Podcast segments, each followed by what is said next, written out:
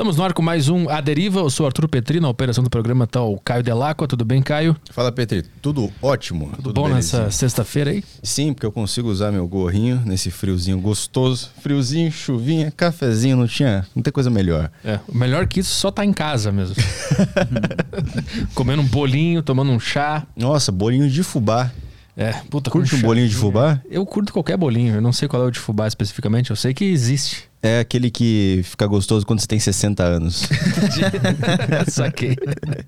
Puta merda, eu preferia estar tá comendo um bolinho de fubá aos 60 anos do que estar tá aqui agora. Vamos acabar o programa agora? Manda lá os avisos pra, pra turma aí.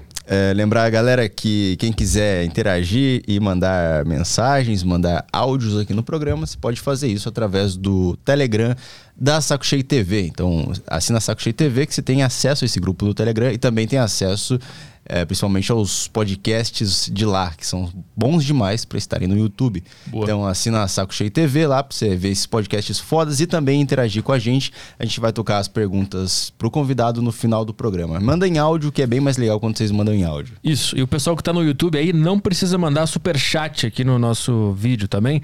A gente vai ler a sua pergunta se ela for boa. Se a sua pergunta for uma merda e você mandar super chat, a gente vai ignorar ela, né? Isso. A gente não se importa com o seu dinheiro, tá bem? Não estamos nem aí. Nem aí. Quem, então, quanto mais pagam, mais burra é a pergunta, já percebeu? É verdade.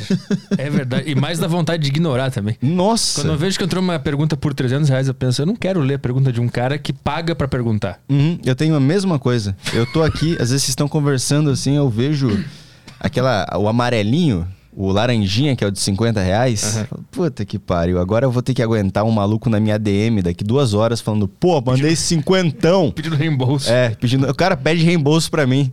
No momento que você mandou a pergunta no Superchat, você já perdeu aquele dinheiro já perdeu, ali? Isso. A gente perdeu esse dinheiro também, porque o YouTube pega 30% disso? Trintinha. Putz. Os burgueses. Então, Safados, pilantras. Então não mande superchat, é, assim Saco Cheio TV, que é muito melhor.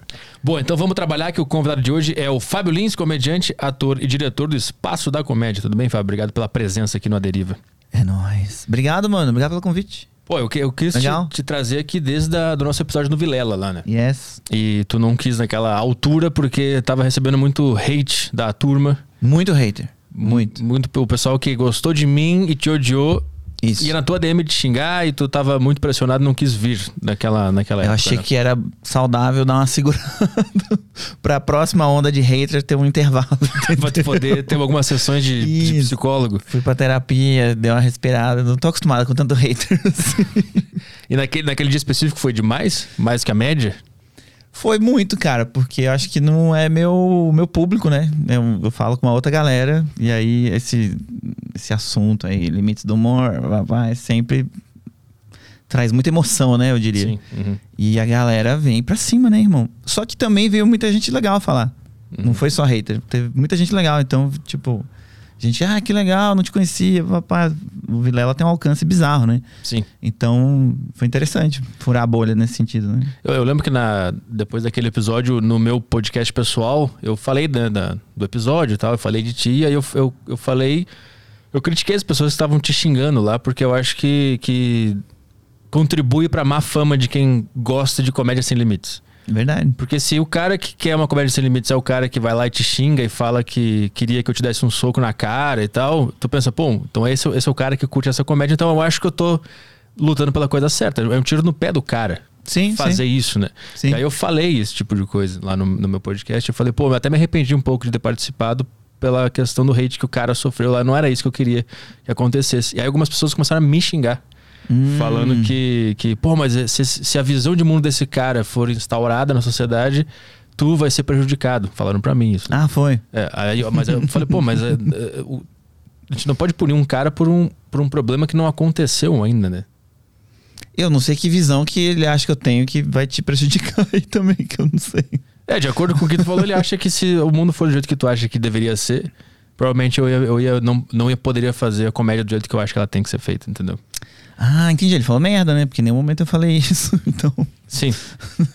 eu acho que é até bom é, é, é, clarificar o teu posicionamento. Tu acha que o cara tem que ser é, banido, censurado, perseguido pelo Estado ou simplesmente tu considera que o público deve decidir essas coisas? Acho que a lei decide, né, irmão? A lei decide. O público reage eh, como quiser, né? Gostei da piada, não gostei da piada, achei uma merda, achei ofensivo, fiquei mal. Enfim, é, o comediante pegou, tem um alvo ali a piada, o alvo pode responder, né? Então, eu acho que tem uma confusão também em relação a isso, ao que é resposta a um trabalho, resposta a uma piada, resposta a uma opinião, e o que é censura, né? Porque a censura, tipo, vem antes. A censura, tipo, já, já corta na raiz, entende? Você não pode nem falar, né? Aqui no YouTube tem, né? Tipo, em todo lugar tem. Você vai trabalhar na TV, tem. Então, acho que tem uma certa confusão em relação a isso. Agora, eu, eu não decido porra nenhuma, irmão. Uhum. Pessoa que lide e seja responsável pelo que ela falar, entende? Não sou eu que defino. A, a, o meu, a minha luta, é, o meu trampo é por buscar consciência das escolhas, sacou? Não é por é, censurar ou limitar. Então, a pessoa faz o que ela quer, irmão. Quer falar merda, fala merda, entendeu? E, e vai, vai para cima. Não tem nada a ver com isso. Então a galera me confunde me coloca muito nesse lugar do ah, o cara que proíbe, o cara que. Nunca fiz isso, irmão. Nunca, tipo. Nunca falei de fulano não deve falar tal coisa. A questão é, se fulano falou, tem essa e essa consequência. Vamos pensar sobre isso, entende? Uhum. É mais complexo o debate quando vai para esse lugar é muito raso, de tipo, ah, o cara censura. Não, não é isso. Sim. Mas eu, eu, eu acho que a, a, a visão do, do, do lado de cá do negócio é que a lei tá errada. A lei não deveria se meter nesse campo. Ela devia se preocupar com coisas é, factíveis, então, atos, atos físicos e materiais que estão acontecendo na vida, né?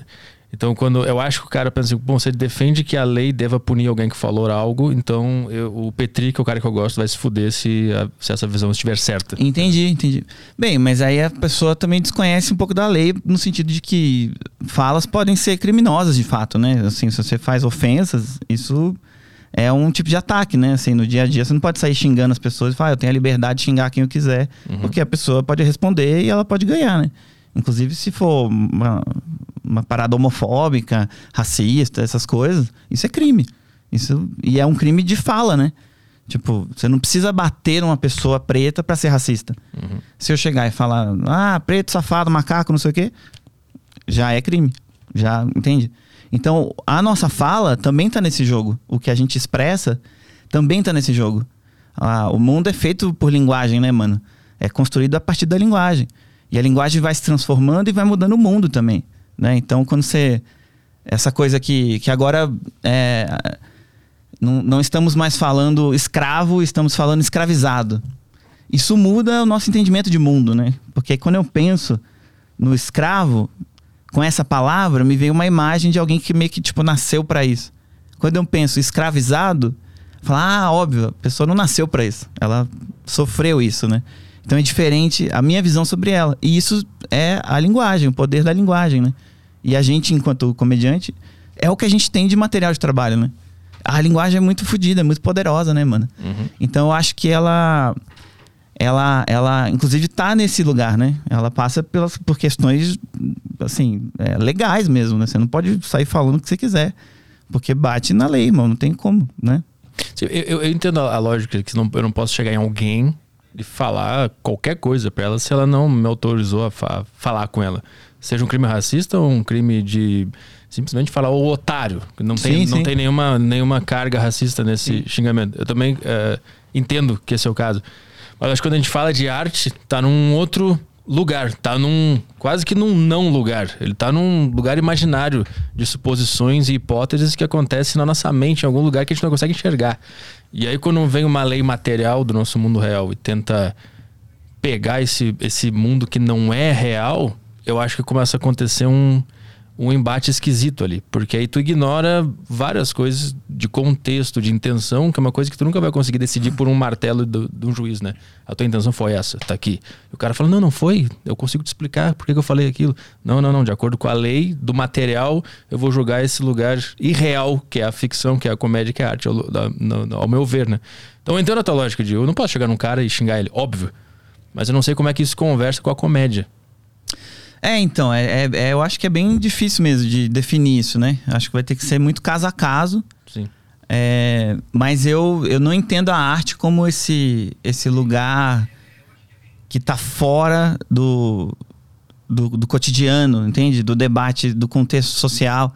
Ela está totalmente inserida nisso. Ela não é uma coisa que flutua sozinha. É, e que não é verdadeira também, entende? Não é sempre ficção, não é sempre fantasia. A arte é muito real também. A arte vem muito das verdades. E no stand-up, então, pra caralho, entende? Muito, muito, muito, muito. Imagina, a gente tá lá se posicionando, falando, dando ideia, pensando o mundo, né? Questionando coisas, atacando coisas. E essas coisas são reais, entende? Tipo, boa parte são. Às vezes são ficcionais, às vezes são fantasiosas. Mas boa parte é real pra caralho. Boa parte, inclusive, dos comediantes tem histórias reais, né? Que a gente leva pro palco. Puta, fiz tal viagem, aconteceu tal coisa, separei, casei, tive filho. Nanana. E tudo isso é baseado numa real. Então o stand-up eu acho muito difícil de definir também, porque ele está nessa parte cinza, é, é por, onde a gente está ali com a nossa cara, com a nossa roupa, com o nosso nome a gente não tá fazendo Shakespeare, né? A gente não tá fazendo Hamlet, a gente não tá fazendo Nelson Rodrigues.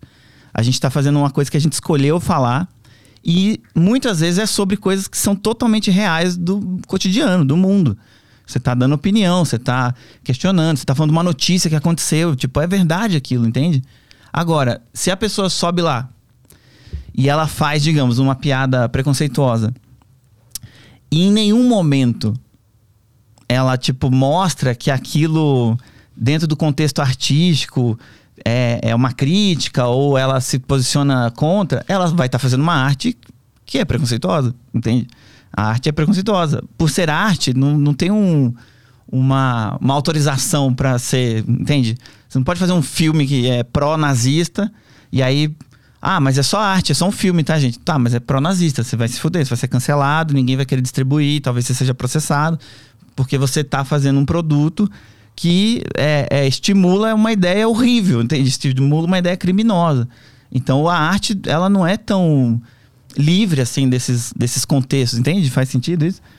É, eu, eu, eu entendo da, do teu ponto de vista que isso faz sentido, mas eu ainda acho que ela acontece num não lugar mesmo.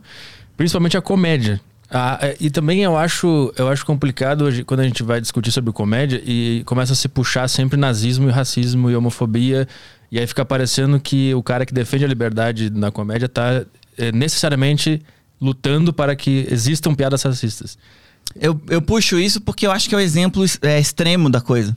Sim. E aí fica muito óbvio, entendeu? Sim. Tipo, aonde dá para chegar e aonde não dá. Sim, mas eu, aí eu acho que dificulta mesmo assim o argumento, porque aí é óbvio que eu não sou a favor, e aí eu não consigo argumentar a favor da arte especificamente, entendeu? Então, mas é isso, você não é a favor do racismo, correto? Uhum. Aí eu te pergunto, você faria uma piada racista e, e, que funciona? Mas aí que tá, aí que, aí que entra um negócio. Eu, eu não faria, porque eu não consigo nem pensar em uma. No, isso não é uma coisa que está no meu mundo para eu fazer. Mas a gente vai entrar em, em outros assuntos que é o que é uma piada racista, quais são as, os elementos que fazem as pessoas rirem daquela piada. Ela, ela tá rindo da piada racista porque ela concorda com o racismo ou porque ela ri identificando que aquele racismo é errado? Qual, qual das duas coisas está acontecendo ali, entendeu? É complexo, é, exato, é complexo. Mas eu acho que o humor revela muito dos nossos preconceitos. Aí que tá hum. a dificuldade. Sim. Revela muito. Eu, eu, eu, acho que não. Eu acho que é o contrário.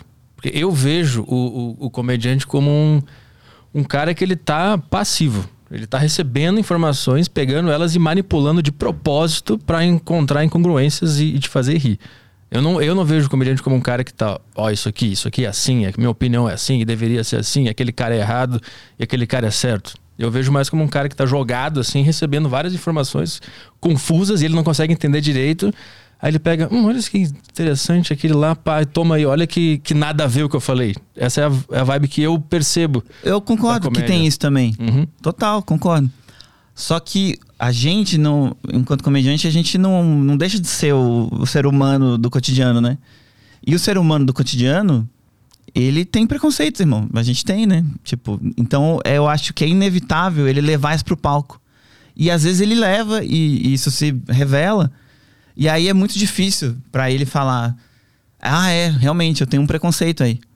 Quem quer fazer isso? Entende? Isso é uma merda. Isso é uma merda. Quem quer fazer isso? Ninguém quer fazer isso. Hum. Então, é, é, eu acho que aí começa a se esconder atrás do tipo, é só uma piada, mas é minha arte, mas eu tenho autorização porque é um contexto artístico.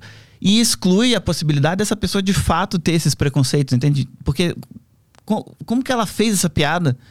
se ela não tem isso Sim. dentro dela, entende? Mas vamos supor então que o cara realmente ele tem um preconceito fudido contra o Arthur Petri. Vamos botar assim só pra não, senão fica sempre muito extremo e aí ninguém quer defender. Mas vamos botar contra mim, contra a minha tá pessoa. Aham. E o cara tem esse preconceito. Aí ele vai lá e sem querer deixa sair no palco no formato de piada. Uhum. Não é melhor que ele esteja fazendo lá do que ele esteja agindo no mundo de verdade a partir desse preconceito? Eu acho bem melhor. Mas não alivia fazer lá também, entende? Tipo, não alivia. Porque se fez lá, ainda assim é ruim, entende? E aí vai da, da consciência. Eu passei por um, por um caso assim. Ixi, já fiz muita piada homofóbica, transfóbica, já fiz muita piada. Acho que já até fiz piada racista. É, é, aliás, acho não, sei que já fiz piada racista. E comigo aconteceu um negócio que foi bem interessante, porque eu acho que os, os nossos preconceitos, eles, mano, é fruto da ignorância, né? Você tá fazendo um trabalho muito legal que você tra- tá, tá trazendo um monte de gente que não da sua bolha pra você conversar sobre religião, sobre comunismo, sobre não sei o quê, sobre iogurte, sobre o que você quiser. E isso é foda, porque a maioria das pessoas não tem essa oportunidade, né? Ou não busca isso. Não busca, tipo, vou sair da zona de conforto e vou trocar ideia com essa pessoa aqui que pensa completamente diferente, de um rolê que não me interessa, mas eu quero ouvir. Porque eu tenho curiosidade, né? Que é, o- é o que você tem pra caralho. Isso é muito legal. Isso é muito legal. E isso vai quebrando muito preconceito. Porque a gente, fechado nas nossas bolhas, vai fortalecendo certas ideias sem refletir, né? Porque não conheceu o diferente de fato. Então, tô me enrolando, mas pra voltar na, na história da piada que eu fiz, eu fiz no Faustão, mano. Quando eu fui no, no Quem Chegar Lá, né? Isso já, nossa senhora, mais de 10 anos, não sei. É, e fiz piadas que, assim, pensa bem na época, né? Fiz piadas que passaram pela censura do programa, passaram pelos roteiristas do programa. Antes de você apresentar ao vivo no Faustão, você mostra pros diretores do programa, pros roteiristas, pros advogados do programa, pro, pro, pro gerente do estacionamento do- da Globo, entendeu? Tipo, todo mundo vê. E aí você fala, ah, tá beleza, esse texto você pode fazer, que tá tudo certo, tá dentro da nossa censura de domingo à tarde, família. Faz a piada. E aí foi muito engraçado, porque na época eles, eles tiraram a palavra bunda do meu texto e, e- e tinham 30 bundas de minas dançando seminuas atrás de mim, né, no, no, no programa, mas enfim. E aí, cara, eu tinha uma piada que era, era de fato racista e é, e é um, um tipo de ideia sobre racismo que eu acho que é bem difícil da, da galera perceber que é racista, que é, é falar que ah, o, o negão tem pau grande, né? Porque isso parece um elogio, né? Parece uma coisa legal, da hora, que bom. É uma piroca grande, mas é uma visão bem machista, assim, e que coloca a pessoa como meio um animal, né? O, a galera preta passa muito por esse problema de ser sempre sexualizada. As minas pretas são, servem pra trepar, elas são boas de dançar, nananã, e não são intelectuais, entende? Não são pessoas. O, o, o cara preto é o corpo dele que, que serve, que é uma ferramenta de trabalho, né? Que é o escravo, que não sei o quê. Então, mesmo essa piada, é, é, ah, o negão de pau grande, é uma piada racista. Ela coloca ele nesse lugar, assim como fala que ah, o japonês tem pau pequeno. É uma piada racista também, entende? Só que ela é mais leve. Ela passa como uma coisa. Ah, de boa, vai, porque quem não quer ter um, um pau grande, entende? Mas ela Sim. tá nesse espectro também. Hum. Aí eu fiz uma outra também, que eu falava viadinho. Ah, não sei o que, que o segurança do shopping é viadinho, não sei o que. E todo mundo riu, foi engraçado, ah, legal. Mano, eu- era ao vivo, né? O programa domingo. Acho que na segunda ou na terça eu recebi uma ligação. Uma pessoa super educada. E ela começou a falar, parabéns pela sua apresentação, seu programa, não sei o que, que legal. né? Então, Fábio, eu queria falar sobre essa palavra que você usou, né? Viadinho. Essa palavra não ajuda a nossa comunidade. Era uma pessoa de, um, de, um, de uma ONG, alguma coisa de proteção a pessoas LGBTs e tal. E ela começou a me dar vários dados sobre o número de morte dessas pessoas, de suicídio dessas pessoas, de perseguição dessas pessoas, de não sei o quê. E você sabia que no Brasil morrem tantos que são assassinados, tantos que depressão para tantos que são esculachados. e, e aí essa palavra, sabe, que você está usando é uma palavra pejorativa que não ajuda o nosso movimento. Então assim, só queria te falar isso, mas faça o que você quiser. é, se te interessar. Foi uma pessoa extremamente educada, não me forçou nada. Ela me convidou a refletir com ela. Tipo, será que essa é a piada que você quer fazer? Que fortalece uma imagem horrível sobre pessoas gays? Que coloca a pessoa gay como uma coisa menor, uma coisa a ser chutada, como ela geralmente já é colocada né, na sociedade. E aí eu nunca mais fiz aquela piada daquele jeito. Eu nunca mais usei aquela palavra, mas porque eu ganhei consciência da situação dessas pessoas e eu escolhi falar: não, eu não quero fortalecer essa imagem. Eu não quero ser mais uma pessoa que está normalizando Uhum. homofobia. Então eu acho que eu posso fazer piadas melhores do que essa, entende? Uhum. Foi muito longe? Ou, Não, ou não, deu eu pra. tô acompanhando. Mas aí eu, aí eu entro num, num, num ponto que é, que é o seguinte: ao meu ver, a comédia ela não atua no lugar da, de, um, lugar- racional. Não existe razão junto da comédia. Ela não tá acontecendo numa lógica real. Ela tá acontecendo nesse mundo que a gente consegue criar com a nossa capacidade linguística, que é uma loucura, que a gente sabe onde é que tá. Quando se vem e traz um monte de dado real, que é triste, tu quebra qualquer piada. Qualquer piada que a gente fizesse. Se trouxer muita coisa da realidade, tu quebra ela. Aí realmente não vai ter graça nenhuma. Mas eu vejo que a, a piada, ela, ela, ela tá por um fio de sempre cair e virar algo muito real. Ela tá sempre. Eu até acredito que a punchline é a coisa que junta esse mundo irreal do real. E aí tem essas, essas palavrinhas que juntou os dois mundos e tu ri desse, dessa palavrinha que juntou os dois mundos. Mas ela tá sempre prestes a cair com qualquer dado da realidade. Vai trazer, ah, pessoas morrem por causa dessa palavra. Pô, caiu a piada. Ela não, realmente não vai ter graça porque tu trouxe esse elemento que nesse momento a gente decidiu ignorar em conjunto para fazer essa mágica fazer rir. Entendeu? A gente, nesse ambiente da comédia, a gente decidiu. Aqui não tem. É como, é como se fosse um lugar que não tem gravidade, não tem lei da física. Aqui a gente tá nesse mundo fantasioso. Quando tu começa a trazer a gravidade de volta para esse mundo fantasioso, óbvio que a piada vai cair. Então, eu, eu entendo que pode machucar, mas ao mesmo tempo não traz esses dados, porque eu não tô jogando nesse mundo real. Pra mim é triste, Mas lógico tem, que é triste. eu acho que não é só sobre o, o dado, é sobre você é, ter uma troca com esse universo. Vou te dar um exemplo que eu acho que é mais, é mais suave e, e eu acho que explica bem. Um abraço pra Guto Andrade, grande comediante. Conhece o Guto? Conheço, conheço. Tá aí na pegada do stand-up sexual e pá, eles fazendo os shows tudo dos BDSM. O Guto tem uma história muito boa que eu tava no camarim com ele. Ele tem um texto muito engraçado, que ele fica 10 minutos falando mal de gato, tá ligado? Não sei se você já viu esse texto. E é engraçado. E ele, é, gato é uma merda, cachorro é melhor. Aí ele provoca a plateia. Quem tem gato aí? Olha, cuzão, não sei o quê. Quem tem cachorro? Vocês são legais. Enfim, é, é engraçado. O texto é divertido pra caralho. E esse texto, do meu ponto de vista, é, ele fez com o preconceito dele. Que ele tem sobre gatos, que ele tinha sobre gatos. E muita gente tem, né? Preconceito com gato. Que gato é cuzão, que gato não sei o quê, gato é, é, é azar, essas merda toda, né? E fazem maldade com o gato e não sei o quê. Aí ele acho que começou a namorar uma pessoa que tinha gato. Isso já faz uns anos. E aí ele começou a conviver com o gato. Aí ele viu que, tipo, não tinha nada a ver com as paradas que ele falava, entendeu? Que o gato é frio, que o gato não sei o quê, que o gato é um cuzão. O gato era dócil, o gato era super carinhoso, o gato. eh, você- o meu gato, mano, eu jogo bolinha, ele busca e traz, igual cachorro, assim, entendeu? Você chama pelo nome, ele vem. O gato é um, tipo um dogzinho, assim. E aí ele falou pra mim assim, ele falou, porra, e aí hoje eu faço as piadas, mano, e vou falar a real. Me sinto meio mal, sabia? Porque eu conheci uma outra realidade que eu não conhecia. Sim. Entende? Uhum. Então eu acho que, que entra aí a, a, a ética dele. De, de tipo, falar, peraí. Eu Não quero tá mais- Não tô continuar. mais sentindo essa piada. Não tô mais sentindo essa não piada. tô mais sentindo. Bate diferente pra mim. Eu não- E eu, não quero falar essas coisas porque, puta, não é legal isso. Eu tô reforçando uma ideia merda de, de que gato é um bosta e não é. Tô mentindo pra mim mesmo, entende? Pô, mas aí que Então tá. tá colado com a realidade do mundo dele, não é um universo fantástico. Entende? Tá, tá colado com o emocional dele, né? Sim, mas, mas aí que tá. Um, dado real. ah, engraçado seria se na comédia, nesse lugar que ele pode inventar que ele odeia gato, ele continuasse odiando o gato mais ainda depois de, de descobrir que o gato é legal e agora ele tá puto com o gato porque o gato é legal. Então ele continua odiando. Entendeu? Mas aí você tá falando de uma outra possibilidade que poderia É, ser mesmo. Mas, mas não é real ainda. Eu gosto do gato. Mas eu vou, eu vou ver um, um- um ângulo sacana de enxergar isso aqui que eu posso aplicar só nesse mundo irreal da comédia.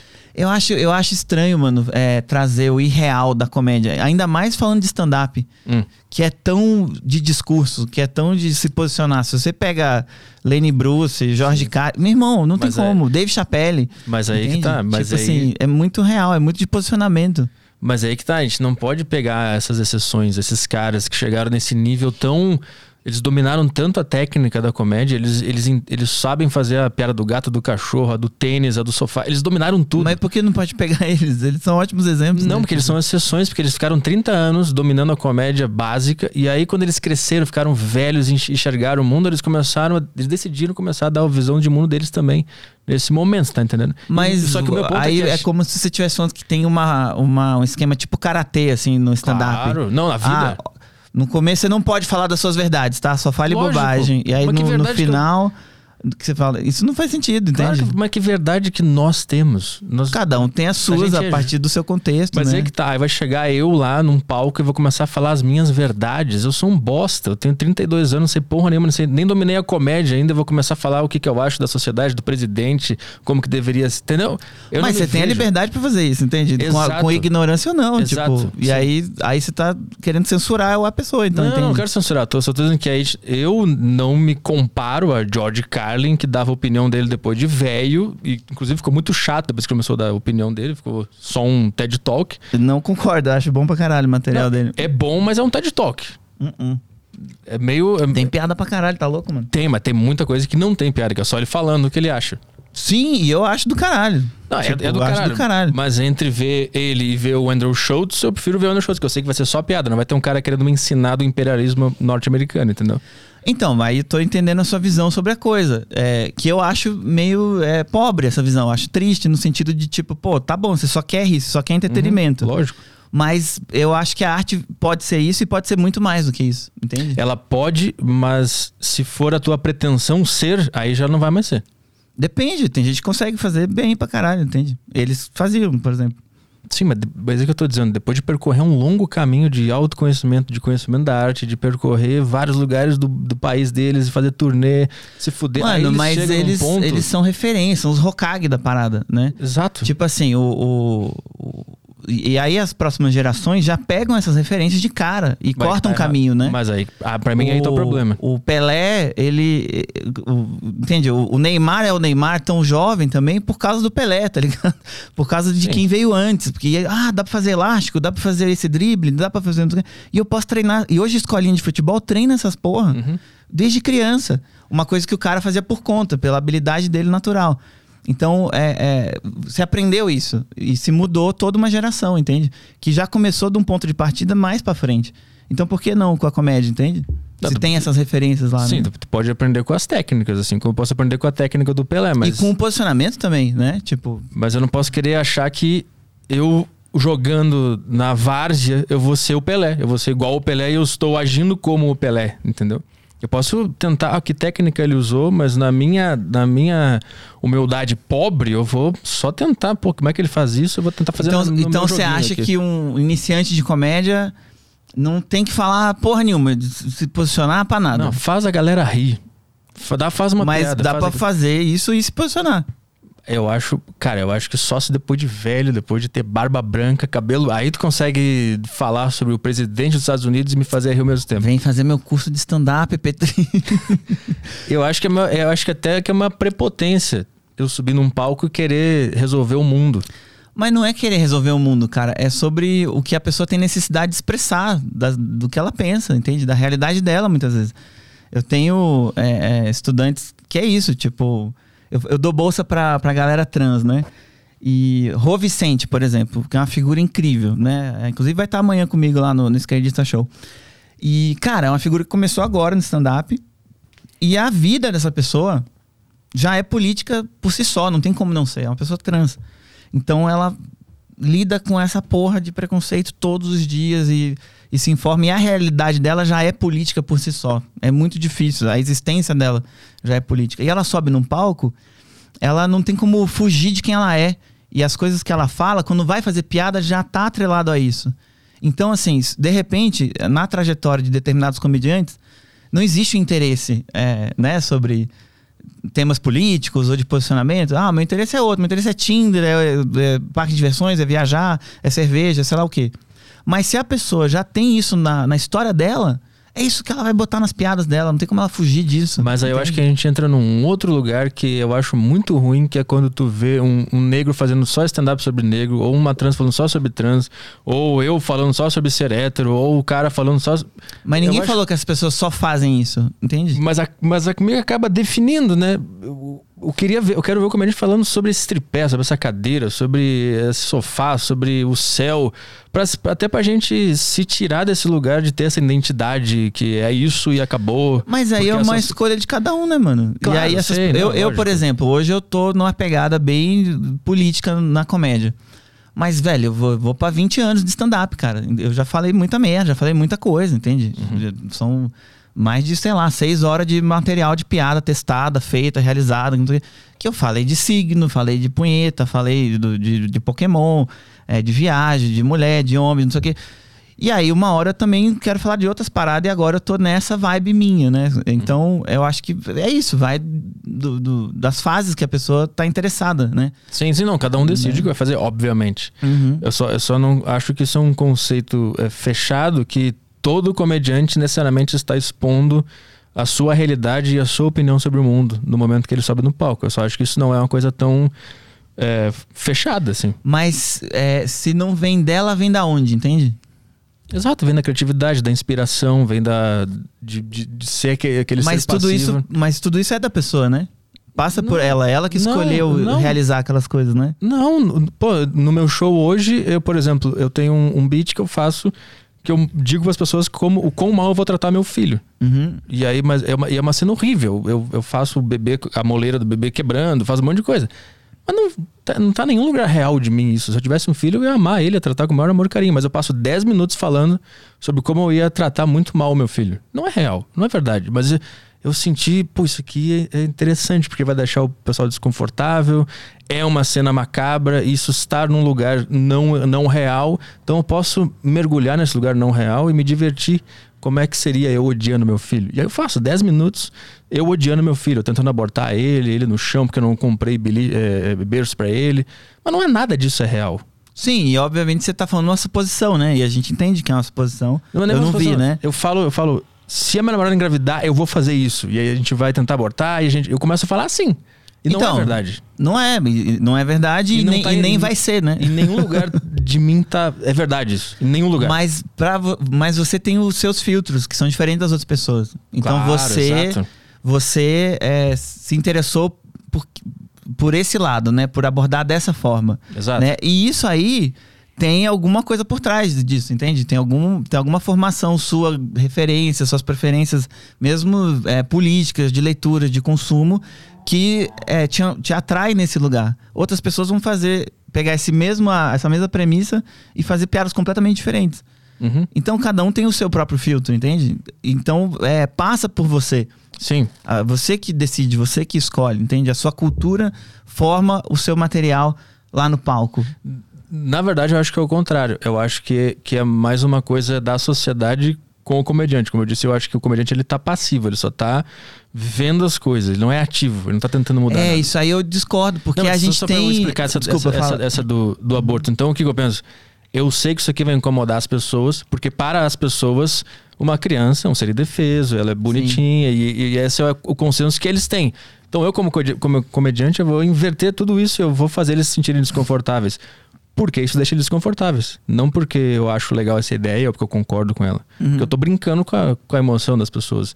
E se a emoção das pessoas é crianças são legais, são bonitinhas, são anjos, então eu vou vir ao contrário. Se a sociedade achasse crianças demoníacas e, e horríveis, provavelmente eu ia pensar em outro, no outro ponto de vista, que elas seriam anjos na, anjos na minha piada. Então eu tô passivo, tô só absorvendo o que, que eles estão achando. Então, não é passivo isso. Hum. É, tem uma escolha aí, entende? E você tem preferências, né? Você tem. é, você, todo mundo é um ser político, entende? É, é, você não é neutro, ninguém é neutro. Ah, eu discordo disso. Que as Muito. pessoas são, são neutras? Uhum. É, então tá, tá ok, a gente discorda bem. A gente então. discorda desse ponto. Sim, sim.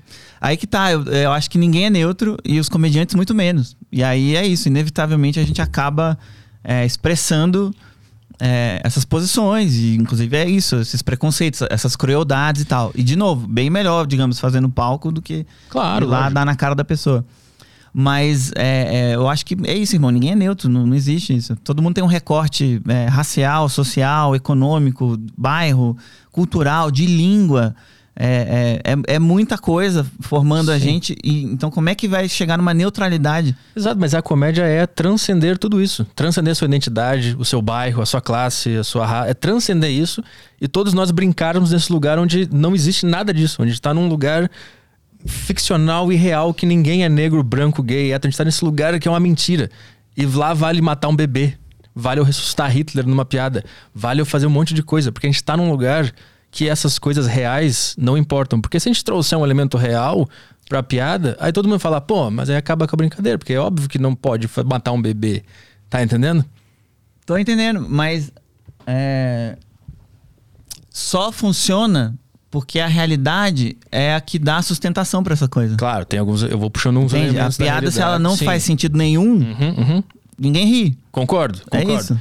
Mas é por isso que eu pego alguns elementos específicos da realidade que eu escolho a dedo, ignorando contextos da realidade, e jogo para esse mundo ficcional. E lá eu crio um outro universo, com alguns elementos.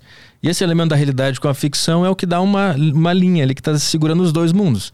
Por isso que eu digo, digo que a punchline ela é essa linha que tá muito frágil. A qualquer momento ela pode cair. Pode. Porque eu só peguei um elemento específico da realidade que eu decidi só para poder criar e, e, nutrir esse mundo ficcional. Agora, se tu pega e fala, não, olha a realidade inteira dessa informação, aí, bum, esse mundo ficcional desmorona, a gente fica só com a realidade, não tem graça nenhuma. Então, mas ou, ou você acha outras graças, né? Entende? Talvez algumas piadas caem, mas outras surjam, entende? Porque sempre vai ter alguma coisa a mais pra gente trabalhar. Claro, sim. Né? Então, meio que eu entendo o que você tá falando, é... mas eu ainda não acho que, que ela tá tão separada assim, sacou? Que a arte é essa coisa que tá lá. Pode ser, e ainda assim, o, o que você produziu é, vai para além da, das suas decisões sobre aquilo ou sobre o que você pensa sobre aquilo. Porque uma vez que você jogou no mundo, as pessoas debatem, questionam, usam aquilo para refletir, ou usam aquilo como exemplo mesmo de como agir. Tem uma série de camadas que são a partir da produção do seu material, que você não tem controle sobre, né? Sim, uhum. Aí, óbvio, você tem as suas intenções a partir daquela, daquela história. Agora, as consequências daquela história, é, é, elas seguem existindo, né? Elas seguem... Então, às vezes, se você está lá normalizando ideias que são é, é, perigosas, é isso, pode dar um BO, entendeu? Pode não ser legal. E eu, como artista, eu entendo que a gente tá formando opinião. A gente tá construindo contexto, subjetividade.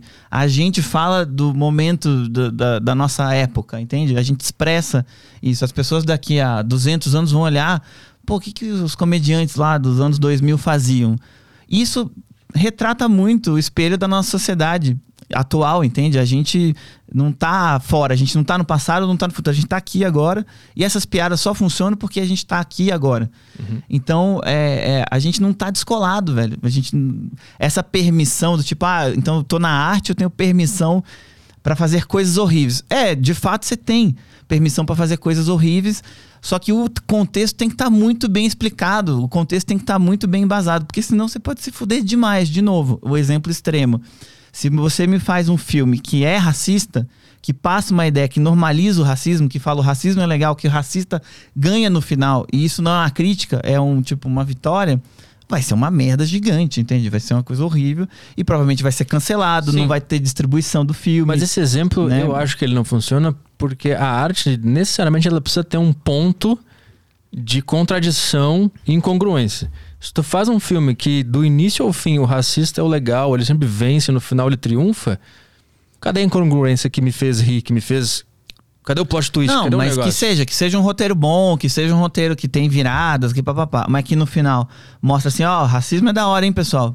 Vai ser uma merda. Mas aí que tá, a, na comédia, tu consegue fazer esse final e, e, aí alguém vem te criticar, ou oh, pô, tá fazendo um filme racista, e tu vai falar, não, não, não. Ó, tu, tu pegou ali o, um ponto importante para tu entender que esse final onde o racista ganha, na verdade, quer dizer o contrário. Ah, então, aí... interessante isso que você tá trazendo. Só que se eu faço uma piada isolada num show de stand-up, e é só a piada pela piada, e não tem todo esse contexto de um filme, que tem uma virada, que tem uma moral da história, aí, meu irmão, você só paga de racista, né? Claro, mas é que, eu, ao meu ver, toda arte ela vai ter um ponto de incongruência. Que Que é o ponto que o comediante vai usar para se defender. Falar, pô, não é isso que vocês estão achando, é outra coisa. Qualquer piada vai ser assim. O cara, quando o cara é cancelado, o Léo Lins, por exemplo, ele sempre pega o ponto da incongruência ali e fala, pô, pessoal, vocês não estão vendo que é isso aqui, a da hidrocefalia. Cara, é água e Nordeste, tem nada a ver com a criança especificamente, esse é o ponto de incongruência. Pois é, isso mas a criança explicando. existe, né? A criança é real. Não, pior que não, ele até explicou que não. Não? Não, ele até explicou que não. E mesmo que fosse, se eu vi Mesmo uma, que fosse? se eu vi uma criança com hidrocefalia e a minha mente cômica juntou esses dois pontos incongruentes, por que que eu não posso fazer essa piada? Até porque eu. Ninguém, ninguém fala que você não pode fazer. Você faz se você quiser. Você pode fazer Sim, a piada. Mas, mas aí tu considera que essa piada ela vai fomentar esse pensamento, né? Aí o, o que eu tô dizendo é. É. é que é o contrário. Uma, quando a- é uma arte, quando é comédia, o comediante sabe onde tá o ponto de incongruência e ele sabe explicar para as pessoas. Essa piada da hidrocefalia, ao meu ver, ninguém tá rindo da criança. Tá rindo do absurdo que ele falou. Tá rindo, puta, não, ele falou isso, não acredito. Porque de alguma maneira ele ligou esse mundo irreal, onde a cabeça de uma criança ia de resolver a seca do Nordeste, a gente tá no mundo ficcional, que não tem como. Ele pegou um elemento da realidade e espichou até esse mundo. E a gente ri dessa, dessa ligação incongruente desses dois mundos. Eu tô rindo do errado. Eu, eu, eu rio como uma afirmação de que aquele- aquela frase está errada. E não Sim. como um reforço, entendeu? Entendo o que você tá falando, é, é, concordo que tem isso também, mas não tem só isso. E aí que fica complexo a parada, entendeu? Tem isso, mas não é só isso que tem. É, um outro elemento que tem aí também é crueldade. É uma piada extremamente cruel, né? Eu- aí é subjetivo demais. Então, mas a é, incongruência ela tá lá, ela é específica, é material. A crueldade é, é totalmente subjetiva. não é totalmente subjetivo, é bem objetivo. Se a pessoa viu a piada e ela se sentiu mal pra caralho, tá ali. É isso, essa coisa horrível. Mas isso é Isso subjetivo. faz mais, isso dá um gatilho e tal, tal, tal. Mas isso é subjetivo. Mas a subjetividade constrói a nossa vida também, irmão. Não é uma coisa Da nossa a ser vida. jogada do- de lado, entende? É super importante a subjetividade. Não, mas eu, não sei. Mas aí a gente vai ficar. Vou dar um, outro- um exemplo então.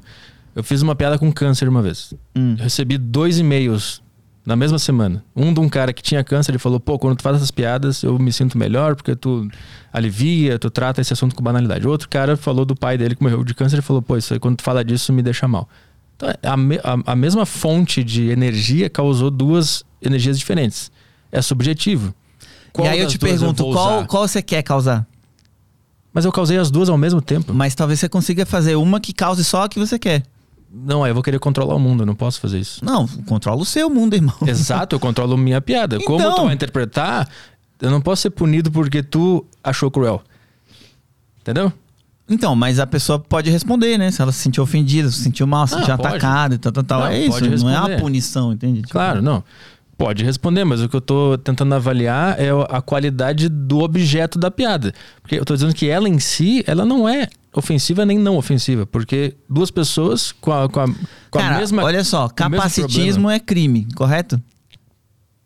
Como assim? O que, que é? É eu impedir o cara de subir aqui? É eu negar o trabalho? Preconceito com pessoas com deficiência. Mas na prática isso é o quê? Isso é crime. Não, não. O, o- Se eu chegar e, e xingar uma pessoa deficiente, já é Lógico. capacitismo. Mas eu- se eu chegar e xingar qualquer pessoa na rua, é crime. É, exato. Concordamos. Sim, sim.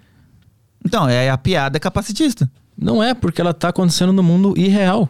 Ela não tá acontecendo no mundo real. Ela tá acontecendo nesse Mas mundo. é uma ideia capacitista. Quando eu falo, é, se eu falo pra alguém, é, o, o preto macaco, é o mundo irreal, correto? É da imaginação. Mas é crime. Mas tu falou pra alguém, é mundo real. Tu tá na frente da pessoa. Então, mas existem essas piadas, correto? Mas qual é o ponto de incongruência? Onde é que tá o, a sacanagem? Tu sabe? A sacanagem tá no exagero. A sacanagem tá na comparação com o macaco. Essa é a, é a incongruência, porque a pessoa não é um macaco. Exato. Exato. Então, e é uma piada horrível, racista. Sim, mas eu não tô. Tá no mundo é da imaginação. E ainda assim é crime, ainda assim Claro. afeta a nossa realidade, entende? Sim, é por isso que é foda quando a gente começa a falar disso, porque eu não quero defender essa ideia. Porque não tem outros elementos aí pra eu te explicar essa, essa, essa piada aí. É só preto macaco? Pô, não tem nenhuma. Só um exagero? Não, não tem Cara, nada. preto macaco do- e, a a, do- e a caixa d'água não é tão diferente a da, assim. A da hidrocefalia tem muitos elementos. Muitos elementos. Ok, mas ainda assim é uma ideia capacitista. Ponto. Aí lide com isso. Aí- Não, mas é. eu acho que isso é subjetivo. É isso que A eu lei não. Mas a lei vai falar, não, é é capacitista. Exato, mas aí eu acho que a lei tá, tá equivocada. Aí, E- e irmão, tinha que se interessar mais por política é tentar por- mudar as leis, né? Não, não tem como. Tem, uai, uai, como não? Não tem como mudar. Vai ser do jeito que os caras querem que seja e não é nós que vamos mandar com o nosso voto no, no final do ano. Não é, não é esse o, o meu ponto. O meu ponto é que A mesma informação causou duas reações diferentes. Então, já que isso está acontecendo, como é que eu vou decidir se essa ideia é ou não é alguma coisa? Eu não posso decidir isso. E, e dito isso, que, é, que a mesma informação pode causar várias reações diferentes, e ela está acontecendo nesse mundo de ficção, como é que o direito vai se meter nesse, nessa, nessa alçada?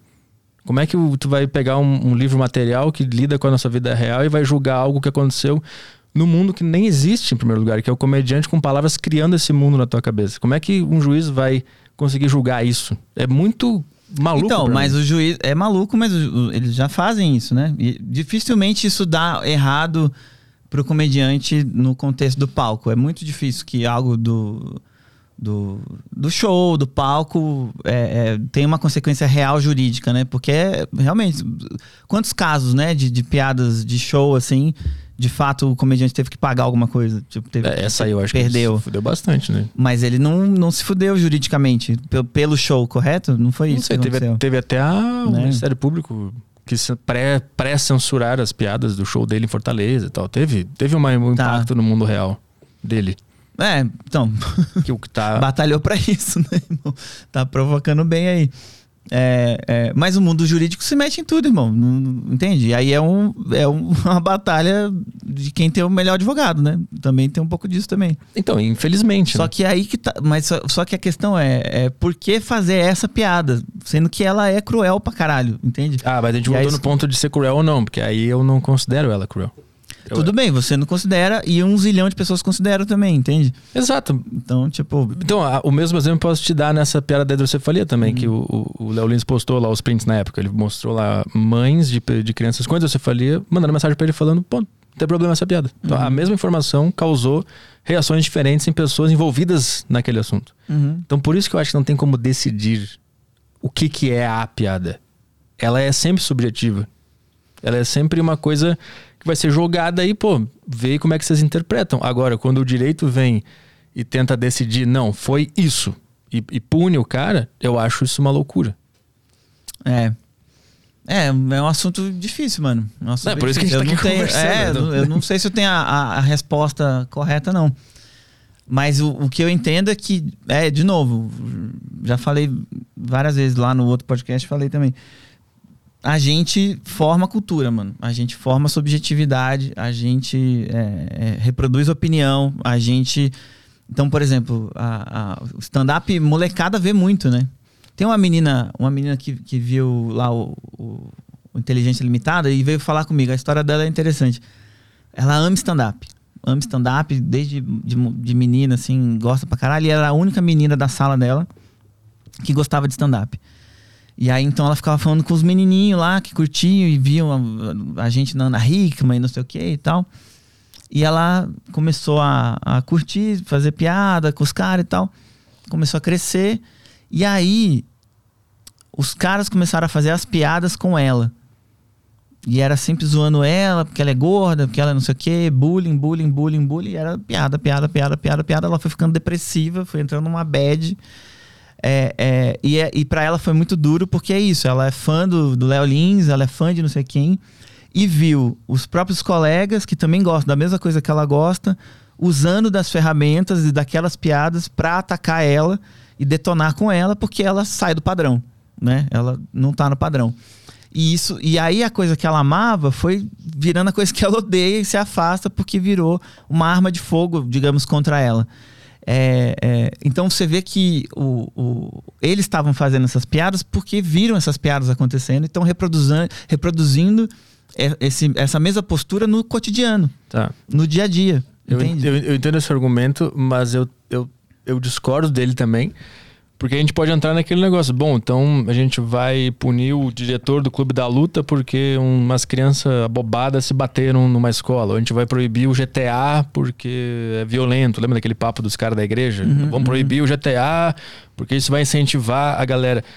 O que eu vejo é que. E quantas pessoas gostam de comédia e não fizeram isso com essa menina? Ou em outras escolas? Então é muito difícil fazer esse, esse recorte.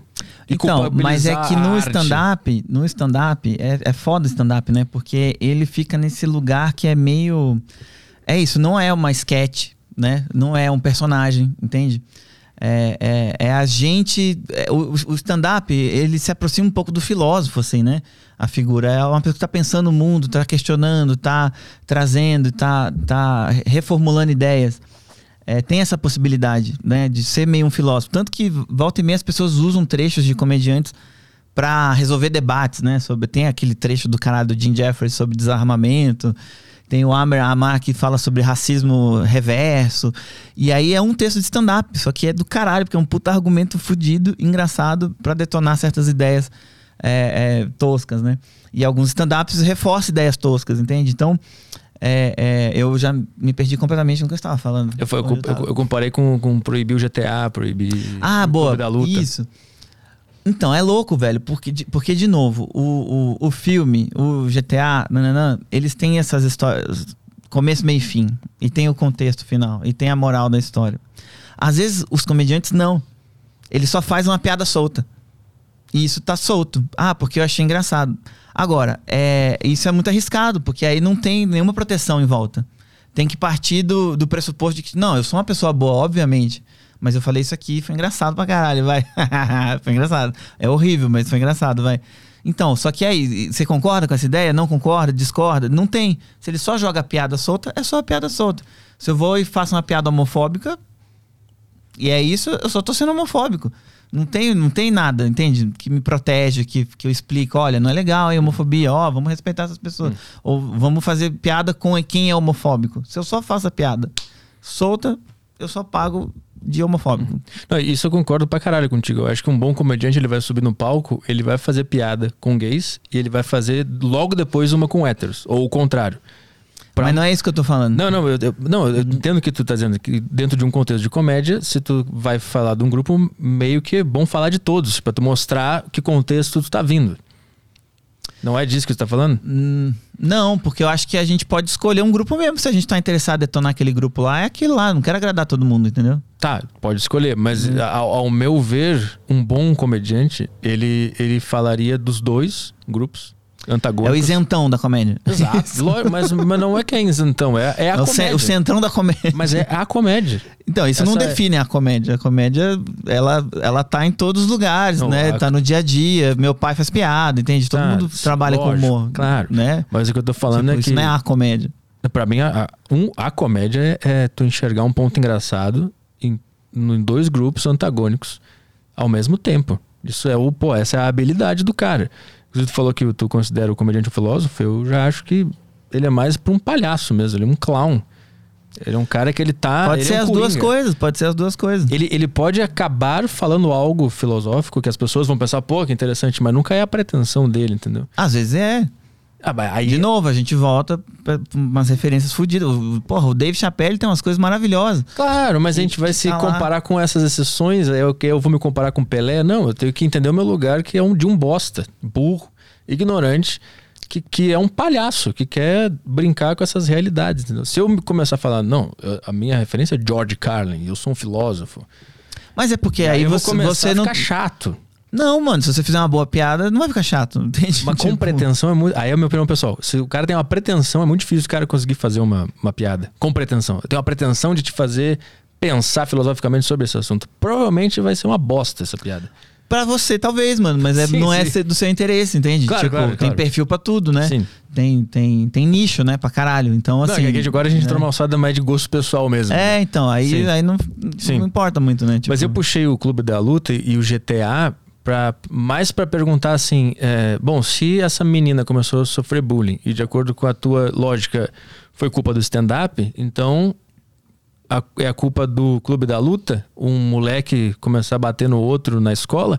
Ou é culpa dos pais, ou é culpa da educação de casa, ou é culpa do indivíduo que não soube absorver aquela arte?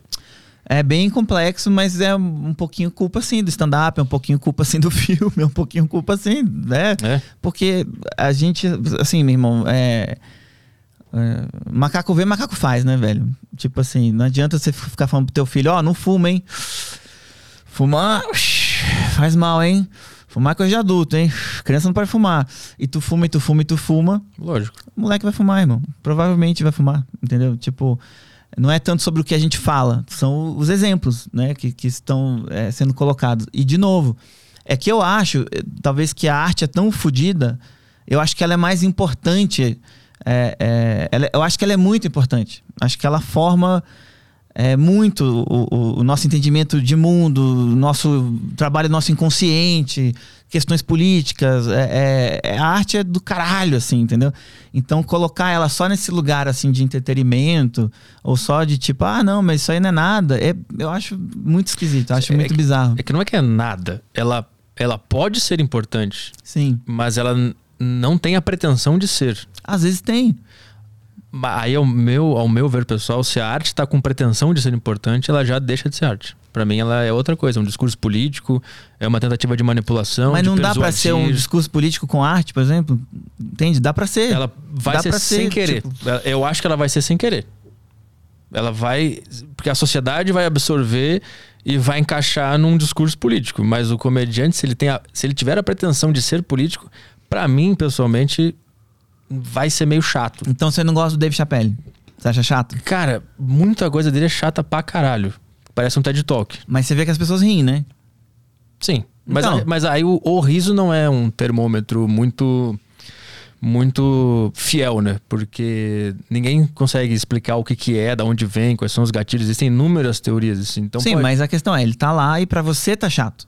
Mas pra muitas pessoas tá sendo do caralho, e ele tá Claro. sendo político, tá sendo filosófico, tá, tá, tá, tá, tá, entende? Sim, mas aí tem então o uma seu diferença. gosto, pra você, beleza, mas pras outras pessoas. Sim, mas aí eu acho que a gente entra no ponto. Bom, se eu vou ver o Dave Chappelle e ele começa a falar coisas mais sérias com pitadas de humor, eu penso, tem um contexto, né? De pô, uma autoridade, é o Dave Chappelle.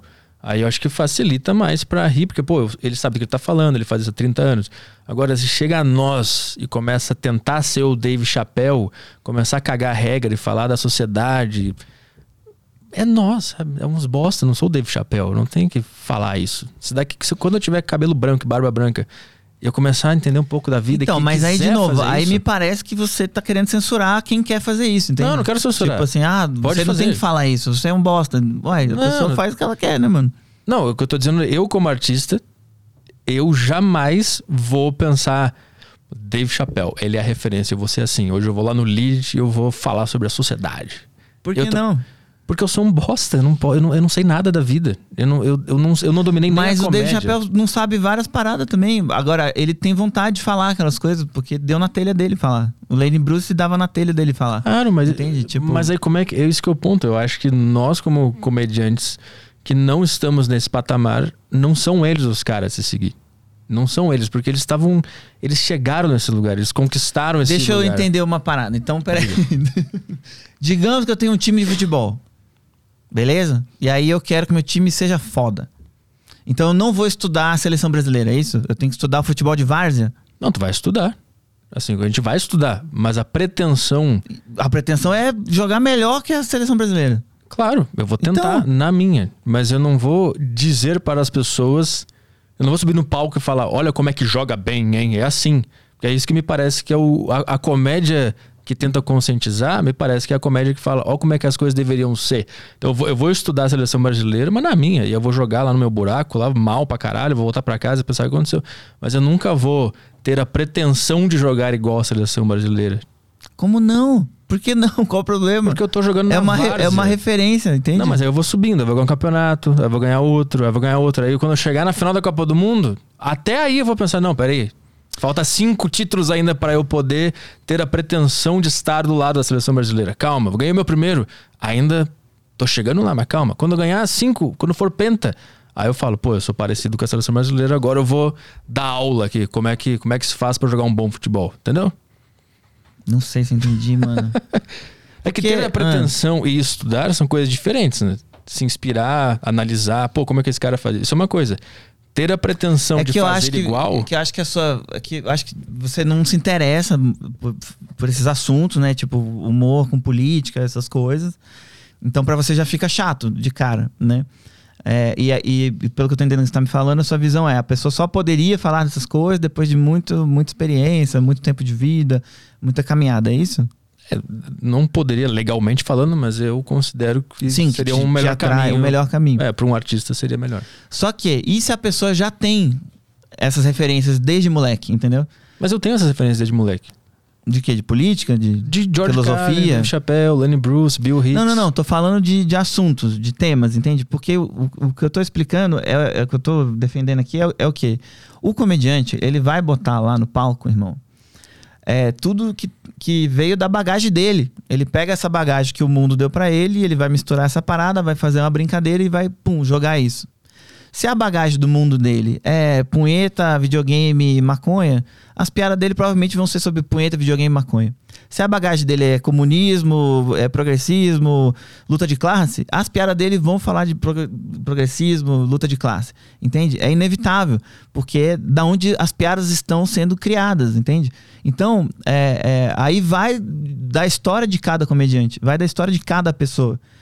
E aí, se ela já tem essas referências, se ela já se interessa por esses assuntos, né? A Sarah Silverman fala isso. É, é, é um exagero, né? Dessa ideia.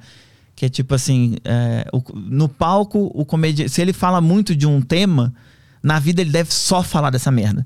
Se lá no palco ele volta e meia fala daquele assunto, volta e meia fala daquele assunto, na vida ele deve falar pra caralho, porque é o que interessa a ele, entende? É o que ele fica pirando. Como que eu posso brincar com essas questões? Como que isso me atinge? Como que eu reflito? Eu vou ler mais um artigo, vejo um documentário sobre isso. Isso me interessa. Então é o que eu vou levar pro palco, inevitavelmente.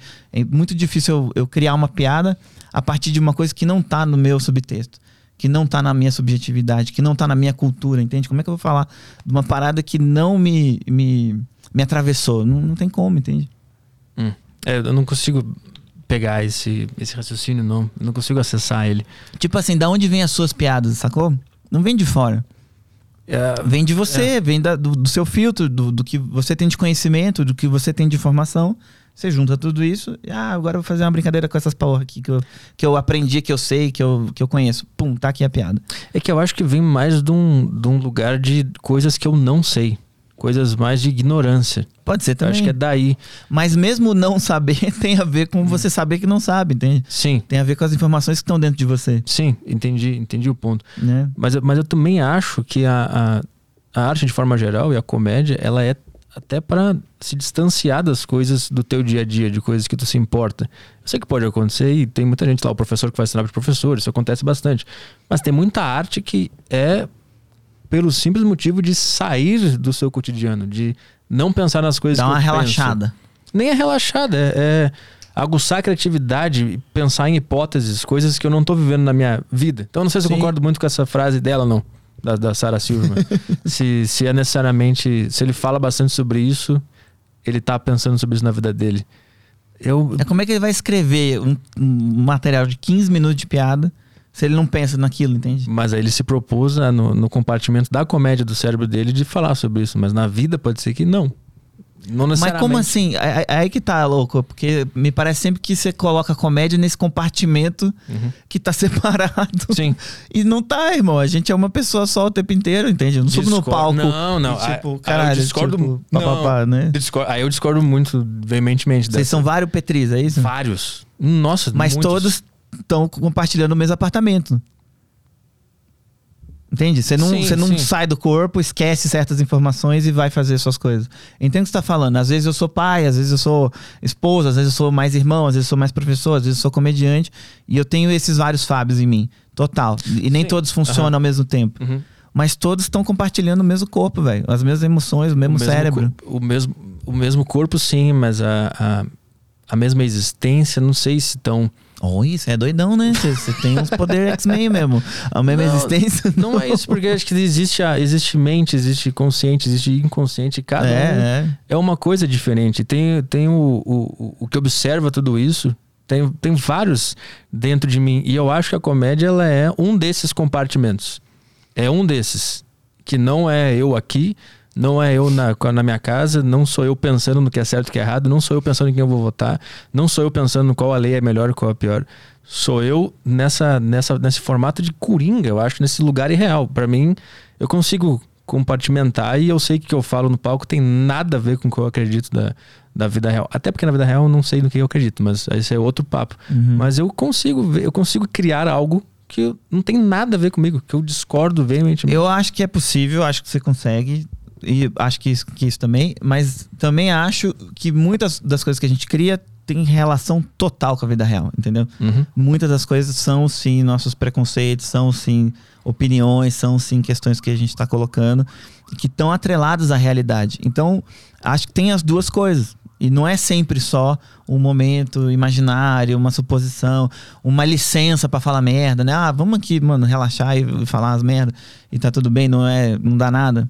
É, é, então, são as duas coisas, é complexo pra caralho. Acho que tem os dois mundos, não é tão definitivo assim, é só isso ou só aquilo, né? Eu vi uma frase essa semana do Camus, que fala, Al- Alberto Camus, Uhum. é, que a, a, a imaginação é a consolação sobre aquilo que a gente não é. E o humor é a consolação sobre aquilo que a gente é de fato.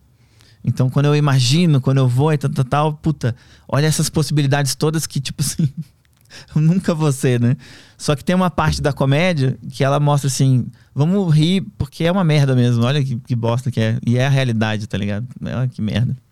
As- é, tem a, tem, a, tem a comédia que tu pensa, porra, verdade. E aí tu ri porque tu identificou uma verdade. Uhum. Tem ela É, aí total. também. Também, Total. é lógico. Mas aí eu acho que essa, essa aí, acho que o Bill Burr faz isso bastante. Não sei qual a tua opinião sobre Faz, ele. faz pra caralho. Total. Aquela que ele fala uma parada e tu pensa, putz, é verdade, mas tu nunca tinha pensado previamente naquilo. É. Não tava Uhum. instalado em ti aquilo e ele só confirmou algo, né? Tu meio que acorda pra uma parada que ele. Que Sim. Ele, tu nunca tinha parado pra pensar, né? É, Tem é. essa também. Tem, Tem uma, tem uma piada que eu acho muito foda do, do Louis C.K., que ele assume o racismo dele. Eu acho muito foda essa piada. ah, que ele faz. Hum, É! sim, sim. aham. Essa piada é do caralho. E é muito corajosa, Uhum. porque ele se coloca num lugar ali de tipo, porra, é, Eu tenho eu tenho racismo. Sim. E olha como é que ele funciona. Ah, tem a sorveteria da galera preta aí.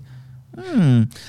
E olha que foda, porque ele tá justamente fazendo isso, ele tá mostrando uma real. E o Luis C.K. é um dos caras que eu acho que mais faz isso. Sim. Tanto que os casos da- das punhetas dele, aí você vai ver os shows dele em todo show. Ele fala pra caralho de punheta, né, irmão? É impressionante. Os shows dele, todos os shows tem uns sets enormes. Meu pau e punheta, homem é uma merda, não sei o quê. Aí você vai ver o que o cara faz na realidade e fala: Ah, faz todo sentido esse cara fazer isso. Então tá um exemplo aí que, de um cara que faz comédia bem pra caralho e que tá totalmente atrelado à verdade dele, do, do dia a dia. Tá, ou tava, né? Pelo menos. Agora não sei. Sim. É, totalmente. né? Totalmente. Tá bem atrelado, né? Tá bem atrelado. Sim, mas aí tem um exemplo contrário, né? Tipo Bill Cosby, que era, Tem um exemplo que era contrário. limpo, não falava É. nada demais e tava lá fazendo coisa pior que o Louis C.K., né? Total, é o exemplo contrário. É. E, aí eu acho que é o cara que usa a comédia pra se esconder, entendeu? Eu acho que dá pra usar a comédia pra Pois se é. mostrar, Uhum. mostrar as real, mostrar a sua alma, a sua essência do bagulho. E tem os que, mano, é, é pra me esconder mesmo. É um, é um Sim. personagem, é uma política aqui que eu tô fazendo. E eu acho que o Luiz é esse cara que se mostra. É o cara que, pum. E ele pegou isso do George Carlin, né? Ele pegou isso do George Carlin. Não sei se você viu ele De escavar de escrever. os pensamentos que tu não queria admitir. É, puta que pariu. Eu acho que tem a ver com isso, entende? Sim, sim. Então, se, se, o- se o- o mesmo argumento anula as duas possibilidades, É complexo pra caralho, irmão. então eu acho, por isso que eu, eu digo, a comédia em si não é nada. Ela não consegue te mostrar um recorte da realidade. Porque ao mesmo tempo a gente tem o Bill Cosby, que era limpo, que não falava nada demais, e foi pego com, com acusações de. acusações não, provas de estupro, e tem o Lucy que, que falava sobre punheta e bateu punheta na frente da mulher. Ou seja, o elemento comédia, ele não é necessário na análise das duas pessoas. Porque ela anulou, ela se anulou, ela provou as duas coisas ao mesmo tempo. E eu vejo que então ela tá fora. Ela não serve pra analisar. Ah, eu acho que serve, mano. Porque a gente tá justamente fazendo análise agora sobre isso. Como que um afetou, é, como que um usou e como que o outro usou. A partir desse momento eu posso ter consciência de como eu quero usar. Hum. Mas, eu- mas o meu ponto é: se um, um, um não, não expôs a sua, a sua verdade Uhum. e fazia coisa ruim, e todo mundo achava que ele era bom, e o outro falava coisa de punheta e fez, eu acho que o elemento comédia ele não é o determinante, ele não tá revelando nada. Porque ele anulou, ele se anulou nesse jogo. Ah, ne- us- nesse jogo. Pois no- é, nesse jogo específico que a gente tá fazendo agora, ok. Mas se você analisar o indivíduo em particular, aí. Exato. Né? Então aí eu analiso o indivíduo, não a É. comédia que ele tá fazendo. Eu analiso O ele. indivíduo e a comédia que ele tá fazendo e como que ele tá fazendo, né? Mas por que se ela acabou de ser anulada? Se a gente conseguiu mostrar que a comédia ela não serviu para determinar quem é o quê. Então, mas no caso do, do Bill Cosby, a gente acabou de, de falar, não é isso? Ele, tipo assim, comediante bom pra caralho, Limpo. limpo e, e- e escondia várias paradas que ele não botava na comédia dele, né? Sim. O Louis C.K. botava tudo na comédia dele, bota tudo na comédia, não, não esconde nada. Revela o podre dele, revela tudo dele. O outro não, o outro é só a parte bacana, só a parte legal, só. Porque, tipo assim, é, é, ninguém é uma coisa só, né, irmão? Ninguém é uma coisa só, né? Você mesmo vários petris aí que, que transcendem e tal, né? E, e, e concordo total com essa ideia. É, então, como ninguém é uma, uma coisa só, como é que vai pegar um elemento só para definir tudo? Não dá, entende? É difícil, é um debate complexo mesmo. né? Então por isso que a gente tem que ignorar a piada do cara quando ele tá fazendo e entender que ela não é um balizador do caráter dele, do que é de verdade ou do que é de mentira. Porque pode ser que ele seja um, um cara horrível esteja fazendo uma comédia super consciente, e pode ser que ele seja um cara bom que esteja fazendo uma puta comédia grotesca. Então o que eu tô dizendo é a comédia em si, ela não tem como ela ser usada pra entender a verdade das pessoas. É, eu, eu acho que, que daria, porque aí se você aprofundasse, conhecesse, entendesse a pessoa, pesquisasse, soubesse o contexto dela, acho que daria. E, de novo, eu acho que a gente é, revela muito da gente no- no- na produção artística que a gente coloca. Entende? A gente, de novo, eu acho que a gente está totalmente atrelado. Nosso produto artístico, nossa vida real. num- essas coisas são um- um- um- uma trilha só, sacou? É uma trilha só. Não, não consigo entender essa, essa visão de tão separado assim esse, esse ser. E aí é muito difícil, muito complexo, porque tem pessoas horríveis que fazem artes incríveis, né? E aí você fica assim, ai caralho, esse filme é incrível, mas o cara é um estuprador, né? Que merda. E que, como, como que eu lido com isso? Exato. É muito difícil, né? É muito difícil. Por isso que estão em lugares separados as duas coisas. Exatamente, esse, esse, é- esse é o meu argumento. Vamos pensar um minuto sobre isso. Pois é, mas, é, é, por exemplo, no nosso caso do stand-up, aí é a gente ali fazendo, né? Mas eu acho que é, o- é o nosso é o nosso palhaço que tá ali fazendo. Eu acho que é uma é uma desses esse é um dos compartimentos interiores que a gente tem que tá ali agindo naquele momento. Porque eu, eu cara, eu não, eu não sou o cara que tá no palco. Quando eu saio, eu olho pra trás e penso, cara, era outra coisa que tava ali. Não sou eu. Sim, não é você de agora, é você ali, né? É, isso, inclusive, é uma coisa que muita gente fala sobre artista de forma geral. Como que no palco, tu tá lá suando e fala e pula e não sei o quê, e aqui tu é o cara mais quieto, tá em silêncio, é mais tímido. Isso é uma, isso é uma coisa muito comum com artistas, né? Então, isso meio que mostra que existe várias coisas e o cara que tá em cima do palco, ao meu ver, fazendo comédia, ele é só um coringa. Ele não tá. Um coringa não um coringa do filme, o coringa da carta. Coringa que tu pode usar em qualquer lugar. Uhum. Pra mim, ele é esse. esse, esse não, não diz respeito à vida pessoal dele. Pois é, mas o que ele tá fazendo lá enquanto Coringa é, vai ter um posicionamento, vai ter um- um- um- uma visão de mundo, entende? Porque, de novo, ele. Mas aí a gente discorda nisso. Ele não é neutro, entende? Ele tem todo um- um- uma carga Sim. da história da vida dele que faz com que ele chegue lá e faça a piada atacando X e não atacando Y. Eu acho que o meu ponto é assim: eu, eu, eu, eu acredito que na música, por exemplo, um artista ele leva a sua história, a sua bagagem. Um escritor de romance, provavelmente também. Ó, sei lá, no, no- o cara que, fa- que faz a música também, a orquestra, mas qualquer a, a pintura, talvez também ele esteja carregando ali. Mas acho que a comédia ela é uma arte diferente dessas outras. E não necessariamente ela tá levando a bagagem pessoal do Mas cara que A está gente exercendo acabou de ela. falar do, do Bill Burr, pô. Ele faz isso pra caralho, né? Fala muito da vida dele, do, do- do relacionamento dele, das histórias que ele passou, Claro, sim, sim. situações. Então tá aí um cara que a bagagem dele é justamente o que ele bota lá no, no palco, né? O, inclusive o Dave Chappelle fala isso na- na- quando ele ganha aquele Mark Twain lá e tem uma celebração, né, tal. Ele tá meio bebão lá no palco e ele fala sobre eh, eh, essa essa que é muito louco esse rolê do, do- da comédia, porque realmente a galera não, não precisa de muita coisa é, para fazer comédia, no sentido de, tipo, o material que você tem da vida já serve para você conseguir fazer humor. Uhum. Entende? Você não precisa fazer uma faculdade, fazer não sei o que, fazer aquilo outro. Você consegue já, já se desenrolar com as poucas ferramentas que você tem a seu dispor aqui e, e para fazer o seu ofício. né? É, é, Fez sentido isso que eu falei? Uhum, Já me perdi de novo. Por que eu tava falando isso? Que, que o, a gente tá falando do Bill Burr, que ele leva bagagem pra ele, é Isso, então. Ah, perfeito, mano. Obrigado por estar prestando atenção, de fato. E- e- Acho que eu tô de brincadeira aqui. Não, não, total, é muito bom. É, é, então é isso, o Dave Chappelle ele fala justamente disso, do tipo, olha só, a nossa bagagem já é o material, irmão. Já é o material pra fazer a piada. Uhum. E não tem como eu fazer as piadas sem essa bagagem. Então tá totalmente atrelado. É, o, o meu ponto é que pode usar a tua bagagem, mas não necessariamente a comédia é, revela a bagagem de alguém. Não necessariamente. Não Porque necessariamente. tu, como é que tu explica um cara tipo Mitch Hedberg? Tem eu nem bagagem. sei quem é. Sei lá, o, cara, o próprio Bill Hicks nunca falou nada da vida pessoal dele. Sim, sim. Então, o, o Mitch Hedberg era só, era só ficção, viagem, é, piada curta. É aquele que parece o Patrick Maia? Isso. Ah, ele, esse cara é uma figuraça. É, sim, sim, sim, E não tem nada de real ali, é só pensamentos ilógicos e que tem essa incongruência e não necessariamente carrega uma bagagem dele ali. Né? Concordo. Pois é, esse é um cara que tem esse estilo, né? Uhum. Exato. Mas aí, de novo, tem outros que não. Exato. O Aí Danny eu- Bruce, o Jorge, o Nananã, a Hannah Gadsby, mas até Tig o, Notaro. mas até o próprio George Carlin, ele só foi começar a falar mais opiniões pessoais dele depois de muito tempo, né? Ele fazia comédia normal. Por e muito por quê? É, comédia normal é bom, né? tempo. Comédia, normal é digo, bom. comédia inofensiva, É. digamos assim. É, então, mas aí, e é interessante, né? Porque você tem ele, ele falando sobre isso. Por que, que a comédia dele se transformou? Uhum. Porque ele se transformou. Sim. Ele começou a ter outros interesses.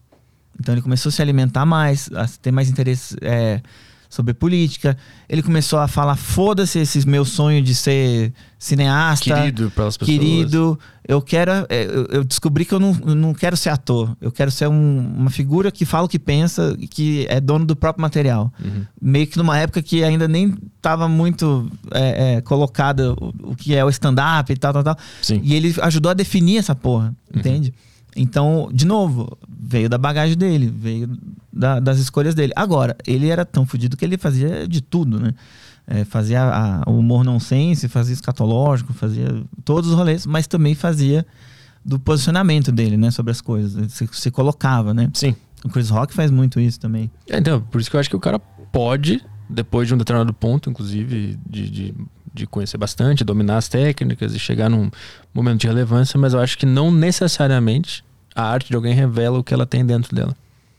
É, isso é uma ideia da arte muito doida, Petri, que a gente discorda bastante. Então, vou, vou dar um exemplo. Então. eu acho que é um, é um caminho justamente da nossa alma, mano. A arte, sabe? Ela é uma expressão daquilo que a gente não consegue explicar. É Sim, uma possibilidade de novo mundo. E Exato. Isso, então, mas é- tem a ver com a nossa essência mesmo, entende? Eu acho que é justamente se livrar da nossa essência. Ai, aí é terapia, né, irmão? Terapia. Se livrar da nossa essência, não entendi. Como assim, mano? Eu acho que é justamente como um papel de se livrar do que a gente é. Porque se a gente é aqui, é chato tá aqui. É meio, é tudo meio definido. Tem a Aham. lei da gravidade, tem esse tênis que a gente tem que botar. Eu sou o Arthur, eu tenho essa cara e eu tô sentado aqui. Isso aqui já tá tudo pré-definido. E eu acho que esse mundo real, ele, ele fica monótono uma hora. E uma hora a gente precisa chegar num, num lugar diferente. E irreal, que é a comédia. E a gente vai pra lá e lá eu posso ser qualquer coisa. Eu posso inventar. Eu vou matar um bebê, eu posso viajar Sim, sim. que tá longe da minha essência. Inclusive, eu acho que a minha essência é sair da minha essência. Eu entendi o que você tá falando. Pode ser isso também. Eu acho muito legal, eu acho que isso também acontece. é, e aí, problematizando, é tipo assim, muito legal. E aí eu vou pra esse lugar que é irreal, que, que, que é uma viagem, né? Que é uma puta brincadeira, que é uma possibilidade X aqui. E ainda assim, isso que eu criei pode estar ajudando a, a manter o status quo ou pode estar ajudando a detonar o status quo, sacou? Ainda assim, essa viagem pode estar fortalecendo ideias atrasadas ou ideias mais progressistas, sacou? Mas eu acho muito subjetivo e, também acho que não tá na alçada do, do cara, do comediante, é, pensar nisso. A sociedade que se vire com o que ela recebeu do comediante. É só ignorar ele se. É só ignorar se tu achou aquela, aquela ideia que ele trouxe desse mundo real ruim pra, pra sociedade. É, Mas, ele. mas aí que tá, vou te falar, isso era o que falavam do Bolsonaro, né?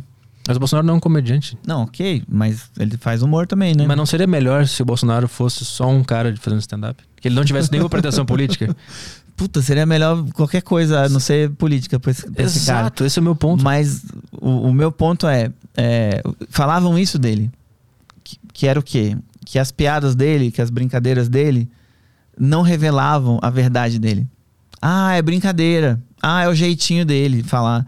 Não, imagina, não é tão doido assim. É que ele é sincerão, né? Ele fala o que pensa. Uhum. E, e vai passando pano para racismo, e vai passando pano para homofobia, e vai passando pano para intolerância religiosa, e vai passando pano para xenofobia, e vai passando pano, vai passando pano, vai passando pano.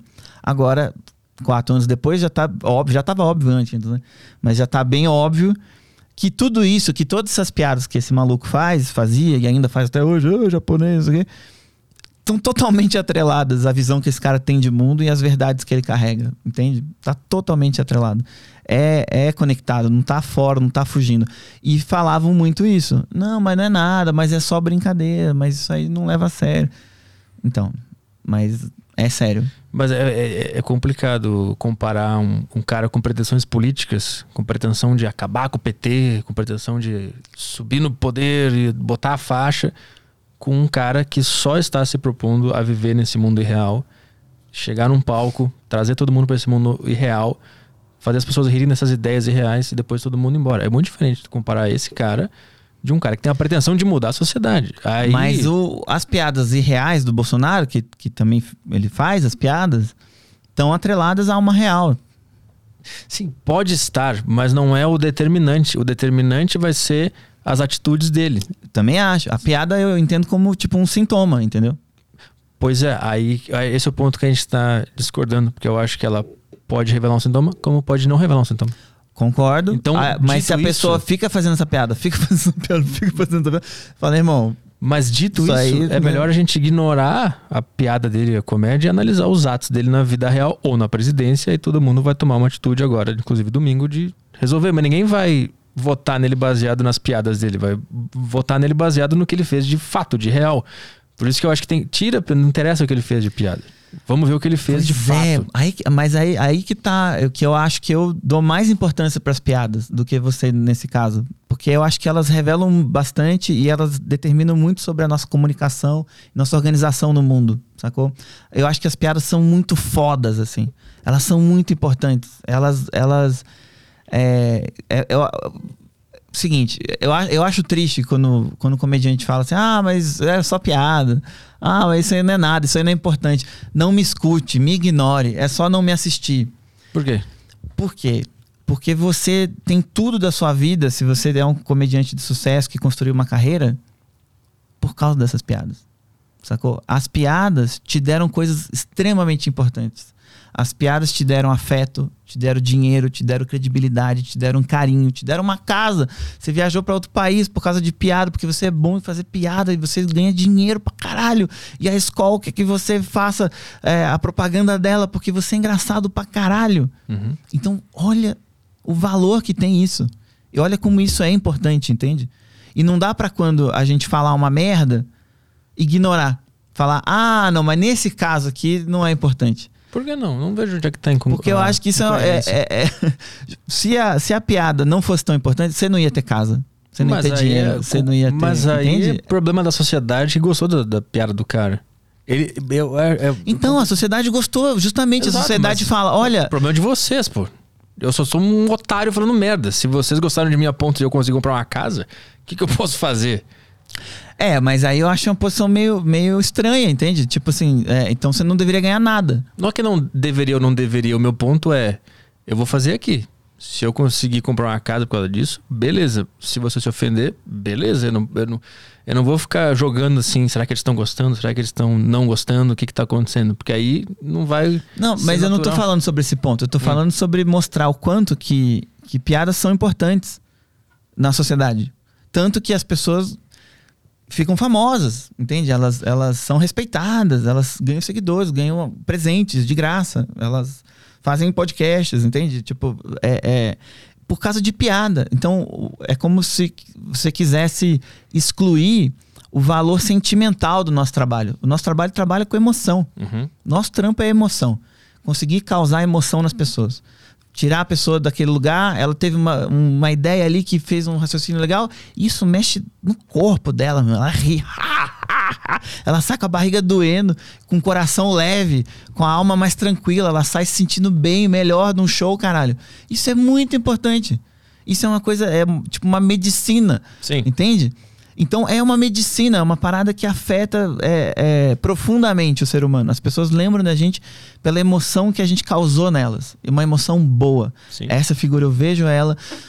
Ai, caralho, me faz bem pra caralho. Sim. Então, o que eu tô te dizendo é, a gente tem a capacidade de causar coisas horríveis também.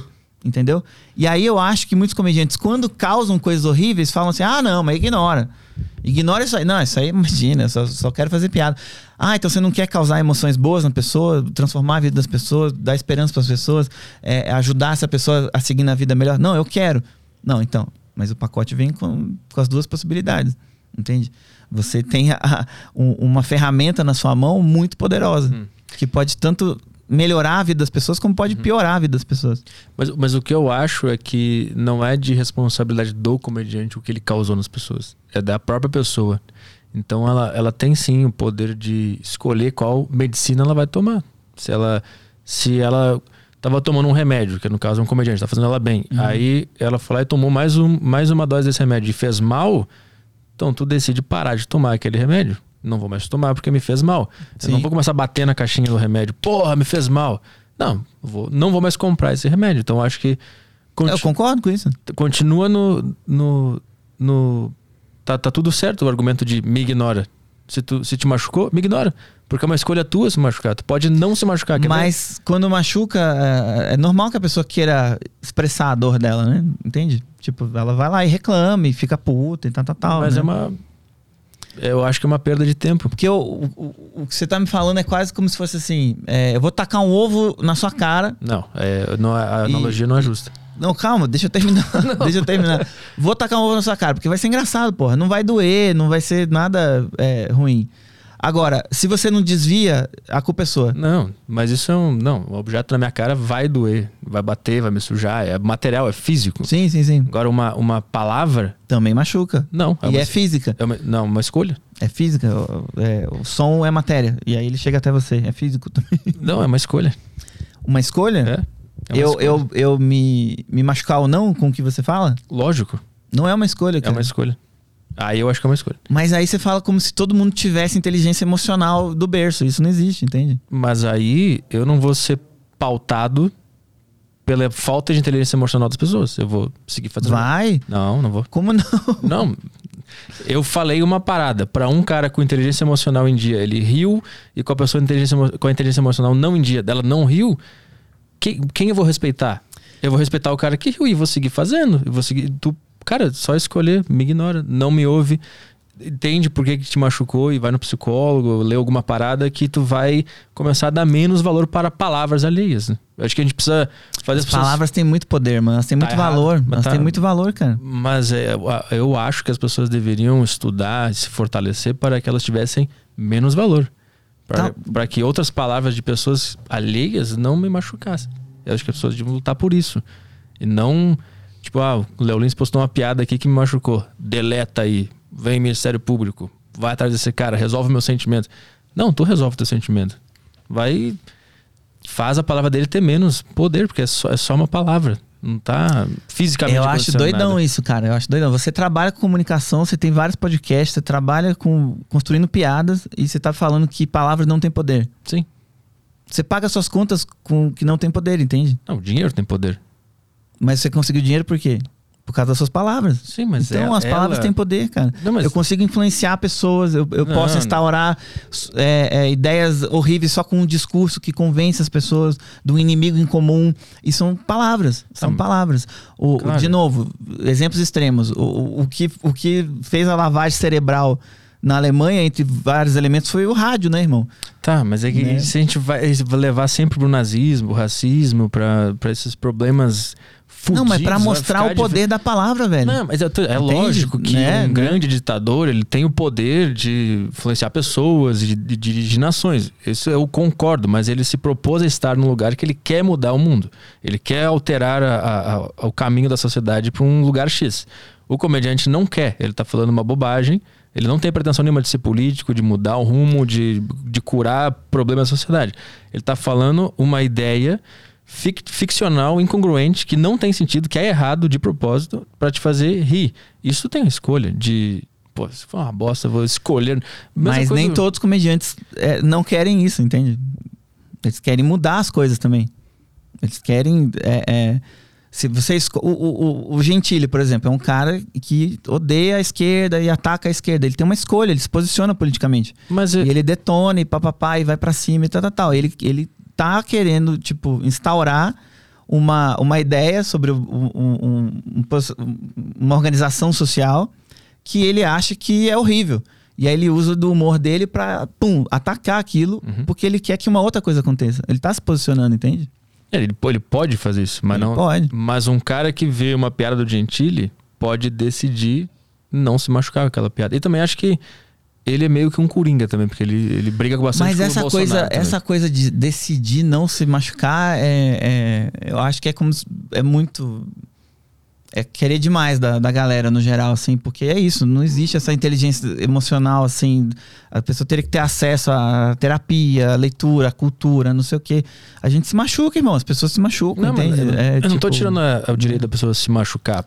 Pode se machucar, mas saiba que as pessoas ao redor do mundo elas não vão deixar de fazer as coisas que elas acreditam que é a verdade, ou que é o legal, ou que é o divertido, ou que é o certo, porque tu se machucou.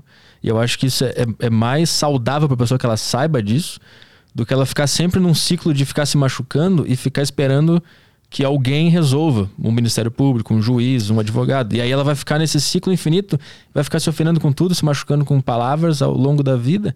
E aí? Eu acho que é mais legal falar pra ela, ó, cara, tu tem a decisão, é o poder de escolha de não se machucar com palavras que comediantes falam. Tu tem esse poder. Eu quero que as pessoas saibam que elas têm. uhum. E- Então, aí a gente tá falando de um- contexto individual, né? Sim. Mas, de novo, é, certas piadas vão reforçar ideias que atingem um contexto social, entende? De senso comum. Eu até dei já esse exemplo lá no, quando a gente conversou. É, é, existe muita piada transfóbica. Muita, muita. Sacou? É. Pra caralho. Eu lembro, tu falou, é, comi o traveco, não sei o quê. Exatamente. tipo de coisa, tá. Por quê? Eu acho que é falta de habilidade do comediante. Pra mim é isso. É, é Falta de habilidade? É. Faz- que- fazer, fazer piada que comeu o traveco. Pra mim é falta de habilidade. O cara levar isso pro palco e achar que isso vai ser uma puta. Né? Ou pode ser que E, ele. e- e- e muita gente ri dessas piadas. Por quê? Mas é que aí é- eu, eu entendo o que tu quer dizer, mas eu acho que o, o riso ele não é um termômetro muito fiel, porque é muito difícil explicar o que causa riso. Pode ser o constrangimento, pode ser. Tá rindo do cara de ter falado essa bosta, pode ser um cara homofóbico de verdade, pode ser várias coisas. É meio que difícil de decidir. Assim, não por causa disso, ponto.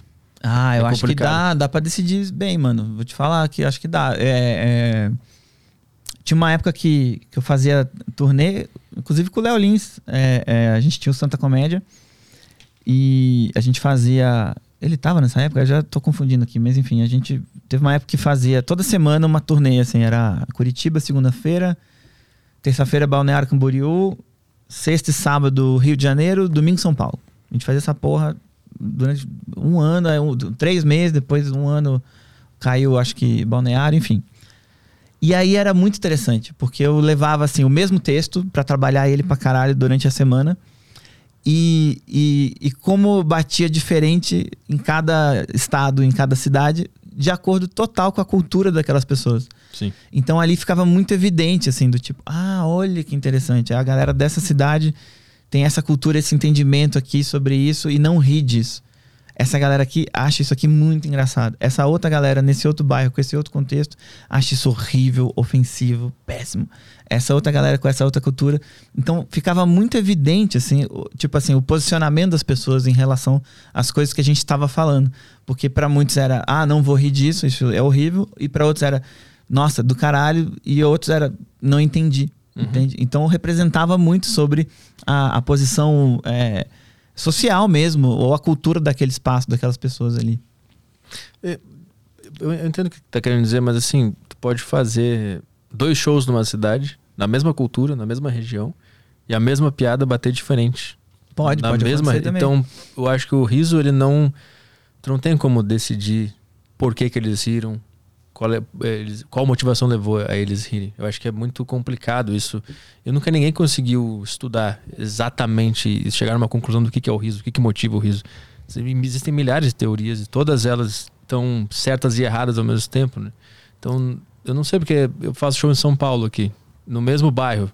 Sábado, sábado, sábado. Num sábado rim, no outro não no outro rim de novo, no outro mais ou menos. Aí eu vou no bexiga e faço a mesma, rim pra caralho. Eu, aí no outro, na outra sexta eu faço no bexiga de novo, já não rim tanto. E é sempre a mesma região, o mesmo pessoal. O que que tá acontecendo? Foi a vibe que eu, que eu tava no palco, foi a energia, é a cultura deles, é a interpretação pessoal deles. É o jeito que tava chovendo, tava. Mano, não tem como tem decidir isso também, pelo riso. mais uma piada específica que você. É, é, por exemplo, essa que eu, que eu, que eu fiz lá no, no Faustão, que as pessoas me ligaram e tal, tal, tal. Uhum. Era uma piada homofóbica, mano. Era isso. E as pessoas riam por causa disso. Porque era detonar uma pessoa gay por ser Sim. gay. E riam e mostravam a homofobia delas nisso, entende? Porque a gente vive uma sociedade que é bem homofóbica, que já coloca essas pessoas num, num, num lugar de riso, como se ela já fosse a premissa, sem eu precisar ter criatividade nenhuma sobre isso para fazer as pessoas rirem. É Sim. só zoar, é só bater em enviado e. Só de eu e- falar, gay já estão rindo. Exato. Sim. Ah, eu faço um jeito que é estereotipado do, gay, não sei o quê. Já estão rindo, irmão. Já, porque já é colocado como algo menor. E, e aí, de novo, vai uma dessas teorias, né? Da superioridade, que é um grupo que domina o, o, o rolê rindo do grupo que tá se fudendo. Né? Isso, isso rola. E aí fica bem evidente na piada. Ela fez a piada, a galera riu. É, tá revelando muito aí sobre essas pessoas, entende? Sim. Então, ela pode revelar, mas não necessariamente é o termômetro mais fiel para entender o que tá acontecendo. Não, mas a dizendo. longo prazo você vai sacando, né? Você faz de novo, faz de novo, faz de novo, vai observando.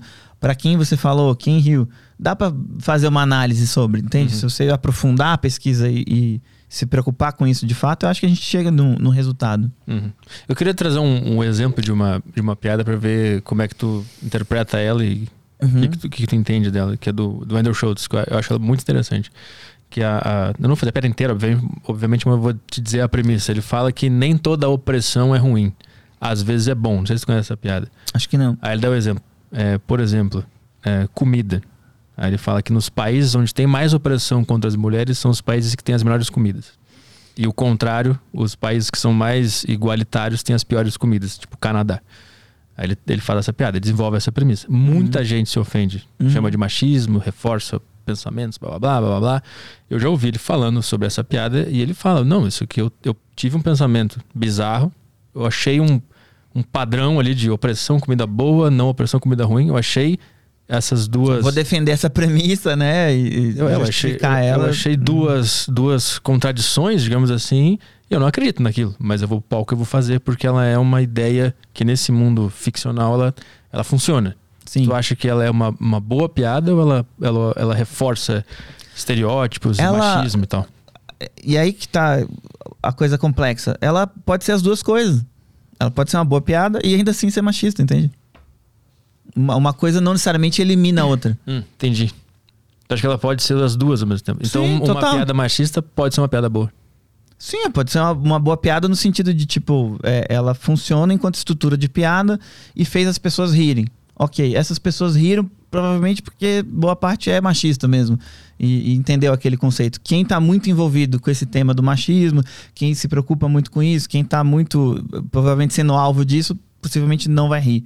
Agora, não quer dizer que a piada não foi bem estruturada, que ela não funcione tecnicamente, tal, tal, tal, tal, tal. Então, tem uma parte moral da parada e tem uma parte mais é, técnica da parada. Ela pode ser as duas coisas. É uma boa piada, mas também é machista. E, e e, bom, nesse vídeo tem várias risadas de mulheres nesse vídeo. E tem várias mulheres machistas no mundo, né, mano? Mas aí nunca. não é porque nasceu mulher que, Mas, mas assim, que, que é pessoa- feminista. Tem, tem que estudar, tem que se envolver, Mas, tem assim, que papapá, né? nunca a pessoa tá rindo porque ela acessou esse lugar Não, esquisito. não tô falando que nunca, e pode não ser. tem nada a ver com ela ser feminista ou não, se ela foi mulher ou não. Eu tô falando que, que isso aí tudo faz parte também, entendeu? Hum. É muito complexo, mano. É, é, é- Sim. é- quando, quando, quando fica raso a discussão, é isso, morre cedo. Eu acho que é complexo, é isso. É uma boa piada e também é machista. E às vezes vai revelar o próprio preconceito da, da pessoa. Uma situação que eu acho que é bem desafiadora, assim. É, pia- as piadas estão muito atreladas aos contextos, né? Tipo, você tá num espaço X, num show X, num público X, você já saca ali, puta, não vou fazer essa piada porque essa galera nesse contexto aqui não vai rolar, não, não, tem, não tem nada a ver. Se eu fizer, eu tô sabendo que é um risco. Todo mundo na vida, no dia a dia, já passou por essa situação. Eu acho, né? Que todo mundo, ou a maioria das pessoas já passou por situação de estar só você e seu brother, só você e seu pai, só você e sua mãe, só você e sua mina. E você faz uma piada horrível, você faz uma piada péssima, que é bizarra, que puta que pariu. E, e, e vocês riem. E vocês riem por quê? Porque naquele contexto ali tá completamente seguro. Você fala assim, mano, obviamente eu tô falando merda, né? Obviamente eu tô falando uma coisa escabrosa aqui. E a nossa risada confirma que é errado. Confirma que é errado. Uhum. Exatamente. Uhum. Aí, quando você pega isso, tira desse contexto aqui, o comediante tem que ser muito foda pra levar pra um outro contexto e, e, e todo mundo entender que é uma piada. Isso, exato, concordo. É isso, exato. Né? Por isso que eu falei, ah, falta de habilidade do comediante, dele fazer essa piada, ah, comeu o traveco. Eu acho que é falta de habilidade dele. E eu concordo exatamente, eu- Sim, perfeitamente. Então, por isso que eu acho que a, a- a piada não reforça nada, não é machista, ela não faz nada. Ela, ela só é uma peça de arte que depende muito da habilidade do cara de conseguir performar ela de uma maneira muito boa, que fique claro pra todo mundo que a gente tá nesse mundo irreal, que a gente tá nesse mundo fora daqui, que nessa, nessa hora a gente vai rir dessas, dessas porcarias. Da Uhum. mesma forma como tu pode ter rido dessa piada horrível com a galera ali, tu meio que replica esse, esse contexto lá no clube de comédia, né? Eu acho É. que e a habilidade é levar, né? Essa energia dos teus brothers na sala jogando videogame pro clube de comédia, pra que todo mundo envolvido ou não no objeto daquela piada entenda isso e se divirta também, né? É, concordo. Mas aí, de novo, não quer dizer que ela não pode ser problematizada, entende? Porque a gente tá formando discurso, a gente tá formando opinião, a gente tá influenciando as pessoas, Hum, papapá, tá. papapá, papapá. Sim. Eu acho que esse, Então- esse é o ponto que a gente discorda, né? De- Uhum. porque eu não acho que a piada do Andrew Schultz, por exemplo, teve qualquer repercussão na sociedade. Nenhuma. Porque todo mundo que tava lá entendeu, todo mundo que. Então, viu mas entendeu. talvez ela só funcione por causa que a sociedade já é machista, entende? Não, eu acho que não. Eu acho que justamente as pessoas riem porque elas sabem que esse pensamento é errado e porque elas não são machistas. Elas tão- Elas estão rindo do machismo que tá na piada. Ah, pois é. Eu tenho uma visão mais pessimista sobre o mundo aí. Acho que, acho que Não, a sociedade é bem dodói, assim, é, é bem. As duas Mas teorias, elas existem, né? De que é um reforço de um machismo ou de que o cara tá rindo do machismo, né? Pois é, e aí vai da nossa consciência enquanto artista, né? Do que eu quero fazer com isso, né? Sim. Tipo, quando, quando essa pessoa me ligou lá, eu falei, porra, é, eu não quero. Se eu tô fazendo isso e eu não sabia que eu tava fazendo isso, que eu tava sendo homofóbico nessa piada, hum, eu acho que eu tenho que rever. Como é que eu soluciono ela de outra maneira? Sim. E talvez eu só percebi que eu era homofóbico mesmo. Eu falei, ah, caralho, é mesmo, né? Eu estou Tu percebeu que não- bem homofóbico aqui, é verdade. Sim. Tu percebeu que não tinha nenhum ponto de incongruência, não tinha. Tu nem, nem conseguiria explicar por que que tu usou aquela palavra. Quando tu tentou explicar, tu percebeu que era homofobia de fato. É, Internamente. E, e funciona, e funciona. Sim. Não, eu Entendeu? concordo, eu concordo. Tipo, é foda. Eu concordo, mas eu acho que essa que eu trouxe como exemplo pra gente é, debater, eu acredito que ela só esteja no mundo da ficção mesmo. E as pessoas estão rindo de o quão absurdo aquela ideia é. E porque na lógica da piada ela fez sentido. Porque quando ele traz o Canadá e fala. co- Nunca ninguém falou, vamos comer comida canadense hoje. Ele faz essa, essa punchline. E todo mundo ri muito, porque todo mundo, dentro dessa da lógica da piada, tá vendo que isso faz sentido dentro da lógica da piada. E, e- e que aqui no mundo real não faz sentido. Então eu acho que essa incongruência é que faz rir. E não, e não Também faz, total, total. E não o lugar de mulher na cozinha mesmo, é isso aí. Eu acho que eu acho que não passa por aí. Cara, passa porque a gente nem arri... Por exemplo, voltando pro exemplo é, do- dos gays, né? Saúde, mano. É, acho que as pessoas nem iam rir. Se, se a sociedade não fosse homofóbica, ma- a maior parte das piadas com pessoas gays nem iam funcionar. Não, não ia nem fazer sentido, entende? Sim. É isso. Eu concordo, eu concordo. Se tu chegar num, num, num clube de comédia e falar comi um viadinho, todo mundo vai rir, eu sei. Porque tem essa, essa parada aí. É, tem, tem aquela. Tem uma que todo mundo faz, né, mano? Qual? Que é regra de três. Ah, eu amo videogame, é, quadrinhos e chupar rola. Ah, brincadeira, não gosto de quadrinho. Todo mundo tem uma versão dessa piada. Né? Aham, aham. É, essa piada é homofóbica pra caralho, porque é isso. Ah, é um cara que você vê que é um cara hétero e Tá, ele tá falando que ele. Ah, então isso é engraçado porque Sim. não se faz isso, tal, tal, tal, entende? Mas eu, eu acho que ela é preguiçosa e não homofóbica. Porque se a gente for considerar essa piada como homofóbica, aí a gente abre o precedente pra lei poder pegar esse cara e prender ele. O que eu acho que é um que é errado. E eu acho que esse precedente é o que cria um monte de processo e um monte de problema com comediantes, entendeu? Eu acho que ele é só preguiçoso. Talvez ele esteja começando agora. Então, então é muito bom. Eu gostei desse argumento seu, porque aí a lei pega esse cara e ele tem que fazer o meu curso de stand-up. e a punição dele. aí ele vai ter que estudar e fazer uma piada melhor, né, caralho? Mas eu acho que ele, ele tem que querer fazer uma piada melhor porque ele decidiu individualmente, não porque um cara bateu um martelo e falou condenado.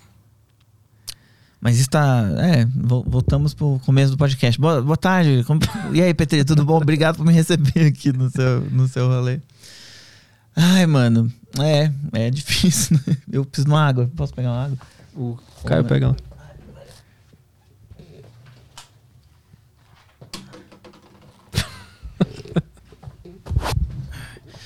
Onde a gente tava? É... Não, quando o cara faz a piada preguiçosa, assim, ó. É... Como é que tá aí? Tem Piada é preguiçosa mesmo. Eu ia puxar umas perguntas aí. Tu quer, quer responder? Pergunta da turma aqui? Nossa, mas tem pergunta ou só tem gente me xingando? Não, não, quem tá xingando a gente bane ali. Não tem, não tem. Vamos lá, vamos falar, vamos responder pergunta. Peraí Caiu o cabo aqui. Aí. Vamos lá, vamos pros áudios do Telegram que a turma tá mandando aqui. Começar pelo áudio do. Tem um áudio bom aqui do cara, do Cássio. Vamos lá, áudio do Cássio. Fala aí, Caio, Arthur, Fábio, boa tarde para vocês aí. É, primeiro eu queria dar os parabéns pro Fábio por estar indo no, no programa aí, se dispôs a, a discutir esse assunto cabeludo, que provavelmente vai gerar uns haters aí. Tá de parabéns, cara, por defender seus pontos aí, conversar tranquilamente com, com, com outra pessoa que discorda e tudo mais. Boa. É, eu sou um consumidor de comédia há alguns anos, recentemente da gringa, e analisando o papo de vocês, desde o Vilela lá, eu entendi, eu entendi algumas coisas aqui, eu queria mostrar para vocês, comentar com vocês algum, alguns exemplos práticos, tá? Um, eu entendo que o Fábio defende um tipo de humor que tenha um plano de fundo, que tenha um entendimento, uma lição, algum, algum tipo de, de coisa mais útil do que entretenimento puro. E o Arthur já é o contrário, já é um cara que pode ter isso até se, se surgir, mas ele defende um humor mais anárquico, uma coisa mais, cara, se me fez rir, tá bom. E eu acho que são dois pontos de vista válidos. E eu tenho até dois exemplos de comédia gringa para citar para vocês, tá? O Chris Rock, no começo dos anos 2000, fez um show famosão lá, inclusive que eu vi no, no vídeo do Avoc Miranda. É, e tem uma piada lá, cara, que ficou famosa pra caramba, que ele compara o Black Man com o Nigga. E esse, essa, essa piada ficou tão boa e que o Barack Obama repetiu ela. Então, assim, foi uma piada muito boa, com um fundo de, de crítica e que funcionou, que foi legal pra caramba. E que funcionou nos Estados Unidos, que é o talvez o maior mercado de stand-up, né? E um exemplo também do que o Arthur defende, que funciona também, que foi um exemplo do Louis C.K. Ele tem um texto que chama o Yes, But Maybe, onde ele É. vê um absurdo É e ele acha um ponto de coisa boa vindo desse absurdo. Um absurdo que foi alguma coisa horrível que a humanidade fez, sabe, na história. E aí no final ele faz um but maybe. E ele vai piorando até o último nível, que é ele fala da escravidão. Então, assim, é um puta de um absurdo que o cara encontra pontos de, de graça, sabe? E aí é- essa é a graça, é você rir do absurdo. Então eu entendo que são duas visões da comédia que podem, podem ser distintas, porém são possíveis de consumir por todos os públicos. Tem gente que vai ter preferência por um, tem gente que vai ter preferência por outro, mas acho que são visões válidas. E eu queria ver se vocês concordam aí com esses exemplos que eu mandei pra vocês. Ó, legal. Com- Caio, como que é? Cássio. Cássio. Valeu, Cássio. Legal, Boa, Cássio, boa né? pergunta, boa questão. Ô, Cássio, eu só acho que. Conheço as duas piadas que você falou, são, são muito boas. Mas que, por exemplo, a do Luis C.K. É, é, é- justamente tá muito óbvio a posição dele sobre aquilo. Tá muito óbvio que ele tá brincando Do tipo, olha, isso é ruim, mas talvez. E aí ele vai escalonando de uma forma muito inteligente, né? Porque ele vai piorando aos pouquinhos, assim. Yes, but maybe, yes, but maybe. E o tempo inteiro tá muito óbvio para ele que aquilo. Tipo assim, não, galera, isso não é legal. Mas olha só, teve uma coisa boa aqui disso. Então a, o posicionamento dele em relação àquilo tá, tá nítido. Uhum. Não, não, não, fica, a gente não fica na dúvida a, em relação a que ele tá. a como ele tá se colocando é, naquela ideia, entende? Então, uhum. eu acho que talvez não seja um, um, exemplo tão tão pertinente assim, porque ali no Luiz C.K. ele não tá só viajando com as possibilidades. A posição dele em relação àquilo que ele tá falando tá óbvia. Ele, ele ele tá mostrando assim, ó, isso aqui é perigoso, hein? Vou falar um negócio, mas ó, eu não concordo com isso, tá? Só tô pirando aqui, entende? Sim. Uhum, entende? Uhum. E a do, e a do Chris Rock, quer comentar também? A do hum. Black Man e, e Aí me, me, me, veio uma, uma coisa que eu acho que é interessante falar. Porque o stand-up tem muita, muita relação com o lugar de fala, né? Eu acho que, inclusive, o stand-up é, é, é, muito lugar de fala mesmo, né? Tipo, o nosso lugar de fala, o lugar de fala do Chris Rock. E a galera confunde muito lugar de fala com censura, né? Com proibição de fala, né? Então, o lance é, é, eu sou um cara branco, então, porra, eu não posso falar de, da galera preta, não posso falar de racismo. Não, eu posso. Eu, eu posso falar do que eu quiser. Tenho liberdade para falar do que eu quiser. Mas qual é o, o rolê do lugar de fala? É, se eu tenho consciência da onde eu tô falando. Da minha cor, do meu recorte social, da minha história. Se eu tenho conhecimento sobre determinadas maneiras, é, determinadas culturas, determinadas informações, ou não. Entendeu? Então o lugar de fala não é proibição de fala, é sobre consciência de onde você está falando. Então o Chris Rock falando aquilo, puta, ele tem um lugar de fala perfeito para fazer aquela piada. É, é, se de repente é o Bill Burr fazendo aquela piada, muda o lugar de fala dele e aquela piada também muda é, como a gente está enxergando aquilo, entende? Sim. Uhum. Inclusive lá no, nos Estados Unidos só negros podem usar a palavra N, né? Se um branco falar, dá, dá merda. Então. Lugar de fala. É o lugar de fala. Então essa, é. essa, piada fica do caralho porque é o Chris Rock fazendo. Se fosse o Bill Burr, realmente não, não pegaria, né? Ia ser diferente, o resultado ia ser, ia, bem, é, diferente. Ia ser bem diferente. ia ser bem diferente. Tem mais aí? Tem sim, tem um áudio aqui. Ah, deixa eu responder só pro cara da, da, que ele perguntou ali que ele disse que para mim se deu risada tá tudo bem. É, tam, também não acredito nisso. Eu acho que até se não der risada tudo bem e, e vai tentando chegar aí no num ponto onde vai dar risada, só pra não achar ah. qualquer, qualquer merda que eu falar e der Eu falo bosta no meu show Sim. que eu penso, tá, riram, mas eu sei que riram porque tá muito básico ainda, né? não, ainda hum. não tá. Hum. Eu, eu, não gostei dessa risada, digamos dá assim. Dá pra melhorar, dá pra é, melhorar. Essa risada não me, não me atraiu ainda. Então aí eu. Hum. Como é que eu posso chegar na risada que eu considero real, de verdade, assim, da galera? Legal. Então isso. não é só porque deu risada que tá. que já é um trabalho feito, uma comédia pronta, entendeu? Vai lá Bacana. mais uma. É, a próxima aqui do Rafael Rezende. Boa tarde, Caião. Boa tarde, Arthur. Boa tarde, Fábio. É, em primeiro lugar, quero dar os parabéns a ao Fábio e ao Arthur que estão conseguindo é, ter uma conversa sobre opiniões bastante diferentes sobre o mesmo assunto, que é a comédia. E sobre isso queria também dar uma, deixar a minha opinião, que não serve para nada, mas é só a minha opinião de lá, ouvinte, que é, a partir do momento que a comédia começa a ser politizada, ou seja, você traz um viés de esquerda, de direita, de centro, seja de qual espectro político for, ela deixa de ser comédia. Ela vira algo a serviço de alguém ou algo a serviço de uma voz política que não necessariamente deveria, na minha opinião, estar atrelada à comédia. Porque o comediante ele tem esse salvo-conduto de poder falar do político A, do espectro político A, do B, do C, seja qual for, sem que aquilo fosse levado a sério. Afinal, o papel do comediante é fazer rir, é ser o palhaço, o bobo da corte. Então, dentro desse viés, eu acho que a partir do momento que a gente condena político A porque fez uma piada de mau gosto, ou foi capacitista, ou preconceituoso, e não, não condena o político B por ter feito a mesma coisa, mas é porque é o queridinho ou é faz parte do espectro político mais aceitável socialmente. Isso aí vai votar no Ciro. É, e esse cara não é condenado também. Muita jovem Eu acho que aí a gente tem um problema. Aí já deixa de ser realmente comédia e passa a ser só a defesa política pura e simples. Forte abraço para vocês. Domingo estaremos juntos na Saco Cheio TV. Boa, obrigado. Fala pessoal do estúdio, Fábio. Várias questões aí, irmão. É, quando entrou ali na. Eu entendi que ele quis falar que o Lula é queridinho, mas aí eu acho que ali começou a se perder no argumento ali. Rezende, legal, mano. Obrigado pela mensagem, né? Sim. Pô, galera, bacana. Pessoal educado, né? Decorado, Deixa eu xingar. educado. Porra, que Esse cara alívio. tá suando, achando Que que. alívio. quer Tô receber. aqui, tipo, caralho, quero ver meu Instagram depois, como Não, é que vai se, estar. se os caras te xingam aqui, a gente bloqueia, eles nunca mais acessam aqui. Obrigado, mano. Ô, Rezende, eu acho que tem uma contradição é, num- numa coisa que você falou.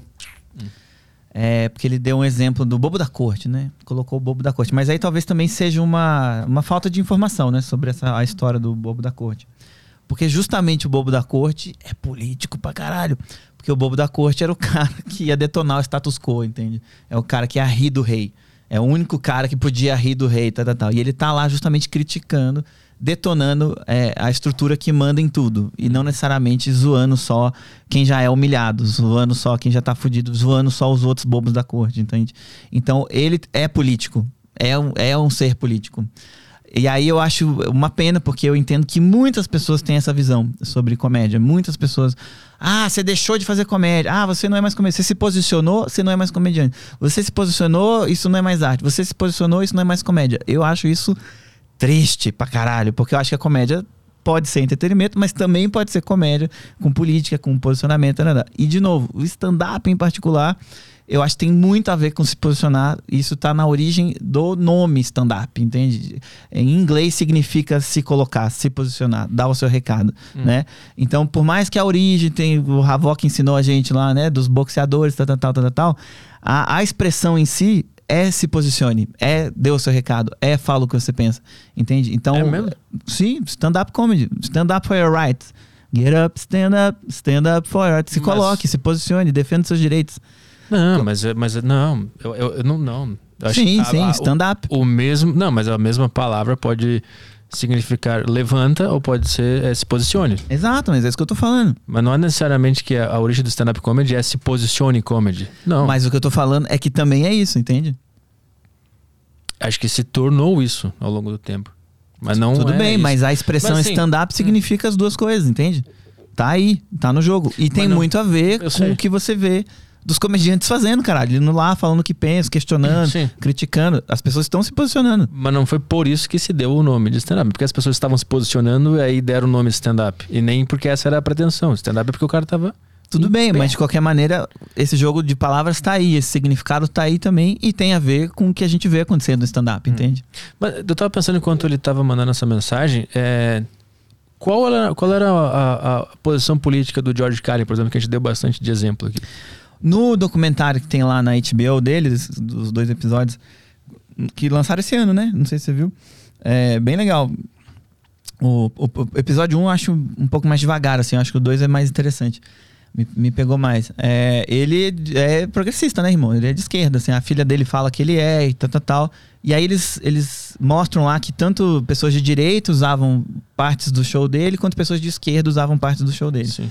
Mas a filha dele coloca ele como alguém é, de esquerda, alguém progressista, alguém Uhum. anti o sistema lá, papapá e tal. Que... Tá, é, te- uma coisa é ser progressista antissistema, né? Outra coisa é ser de esquerda ou direita. Né? Eu vejo ele como um anárquico. Ah, se pá, É, pode ser também, é, pode ser. Porque quando fala progressista, parece que ele é de esquerda, então. Mas eu não vejo isso. Porque tem o texto lá do meio ambiente dele que é completamente a favor da visão conservadora, né? Do aquecimento global, que o humano não interfere na natureza. Lembra do, do Eu lembro. Save the Planet? Isso aí é completamente de direita. Mas aí também ele, ele batia muito no governo Mas esse texto dele é, não é de direita no sentido. Porque o que ele tá falando é que no final das contas, se a gente não cuidar do planeta, Isso. o ser humano vai morrer. Uhum. Mas um- uma plateia esquerdista não. não eu, pô, eu, eu lembro que eu tentava mostrar para meus amigos eh, mais de esquerda essa piada, eles odiavam essa piada. Eles ficavam, esse velho aí, filha da puta, eu lembro disso. E, eu- e a galera da direita adorava essa piada. Mas aí tinha coisas que o George Carlin falava sobre o governo americano que os conservadores ficavam putos, porque eles punham lá o George Bush, Sim, a elite sim. americana, e os conservadores ficavam putos. Aí ele defendia o feminismo e os conservadores ficavam putos, mas também ele defendia que piada de estupro é engraçada. Aí as feministas ficavam putas. Uhum. Pra mim ele era um anárquico e- e É, eu acho que tem, tem isso mesmo. Mas eu, o que eu tô te falando é o que tá lá no documentário, que a filha dele é, veio, acho que tem mais uma pessoa ou outra que, que, Uhum. que, que falam que ele é, é, tipo assim, pagava de anarquista, mas que tinha umas tendências é, progressistas, assim. Hum. É interessante de ver lá. Eu, eu não sei, irmão, não, entende? Não conheço ele, não, não sei. Sim, sim. Não, eu só, eu só Mas- trouxe esse questionamento porque eu acho que, que corrobora com a visão do, do ouvinte que mandou aqui o comediante. Ele é o, o palhaço mesmo. E ele não vai se comprometer que- com nenhuma das visões. Ele não vai se comprometer com direita ou esquerda. Ele vai rasgar no meio e ele vai falar do meio ambiente, vai falar do, do aborto, vai falar do estupro e vai incomodando que, todo mundo. De novo, aí a gente volta na conversa que a gente discorda, que é. Isso parte do princípio de que essa pessoa é neutra. E aí eu acho que ninguém é, então não tem como, entende? Ela é neutra dado as, as cartas possíveis para se jogar. Ela é neutra porque existe a esquerda e a direita. E o comediante, ele é neutro de acordo com essa regra. Mas ele é um anárquico porque ele odeia os dois igualmente. Então, nesse sentido, ele não é neutro. Ele odeia os dois lados e ele sai chutando todo mundo. O George Kelly batia nos dois lados. Ele batia na elite americana. Ele batia nos democratas e nos republicanos muito forte. Então, no sentido de como a sociedade enxerga, Mas se você for é ver neutro. o, o, material dele, no geral, não é conservador. Né? Ele tava, no geral, sim. empurrando a sociedade pra frente. Sim. uhum. Então, galera, para com essa porra, chega desse atraso, vamos aí, que merda é essa? Que porra é de, de eh, Deus salve a América? Que, Deus não existe, Concordo. irmão. Pá, pá, pá. Sim. Então, se- o material dele era, era, no meu entendimento, sempre uma provocação pra gente andar pra frente. Sim, concordo. Não era, geralmente não era um vamos manter como tá, vamos, vamos rir de viado, vamos rir de preto, vamos rir de gordo, vamos. Não, era um outro rolê. Ele, só que aí também ele, ele provocava, né? É, Essa aí do estupro, ah, eu acho que é engraçado falar, não sei o quê. Sim, dava umas dessa também. Mas se pega o grosso do material dele. Agora, respondendo o, o, o Rezende, é, mano, eu acho que, que é isso, de novo, é triste essa visão sobre se você fala de política fazendo comédia, nem é comédia. É isso. Sim. E aí você não conhece vários comediantes, então, que são ótimos e que são só de política, né? O Camejo, o Gregório, tem os gringos lá também, o, o, John, o John- Oliver, né? É, ou ele É, acha chato. O, só, né? o Trevor Noah. É, eu Porra. acho, particularmente, eu acho muito xarope. Então, mas porque você não se interessa por política, né? Entende? Não, não é nem isso, cara, é porque eu Mas você não se interessa, é por- correto? É porque é porque é que eu- não é que não me interessa, eu sei que a política é uma palhaçada, é um teatro para nos enganar. Essa é a minha visão. Então não é que eu Sim. não me interessa, é porque eu sei que é uma enganação e estão tentando nos passar a perna. Então eu não vou me comprometer com direita nem esquerda, eu não vou votar em Bolsonaro nem Lula. Mas você sabe Porque- também que você faz parte desse jogo de forma pequena e que isso interfere na nossa vida diretamente, entende? Hum, como assim? Por exemplo, muitos comediantes é, trabalham pra caralho na TV por causa da Dilma e nem sabem disso. Tem uma lei que foi colocada no governo Dilma. tá aqui. Queridona, é, beijo pra Dilma. E, e, e que essa lei obriga canais fechados a ter programação nacional. Não existia essa lei antes. Antes, os canais fechados podiam botar qualquer enlatado lá, Friends, o dia inteiro, South Park, sei lá que porra, Tá. e foda-se. Uhum. Veio essa lei e falou: não, não, não, não, não, não. Quer ter o seu canal aqui no nosso país, você tem que valorizar a nossa cultura, você tem que dar dinheiro para os nossos artistas, para os nossos produtores, para os nossos roteiristas, fomentar o mercado aqui dentro e é, é, é isso, dar espaço pra gente acontecer. E aí começou, Comedy Central, bombar com República do Stand-Up, A Culpa é do Cabral, o GNT fazendo não sei o quê. Vários programas começaram a desenvolver programas nacionais é, é, é, de, de humor em vários canais diferentes por causa dessa lei. É, eu, eu entendo o teu ponto, mas ah, eu caguei pra lei. Foda-se a lei. Eu até eu nem quero. Mas é porque tu por é privilegiado, irmão. E, e talvez Porque eu lutei quem, quem quer trabalhar fiz, vai pô. lá e aí tem mais trabalho agora pra todo mundo. Eu porque, sei, mas, é que- mas o meu ponto é, eu não vou me comprometer com uma visão de esquerda só porque a Dilma fez isso.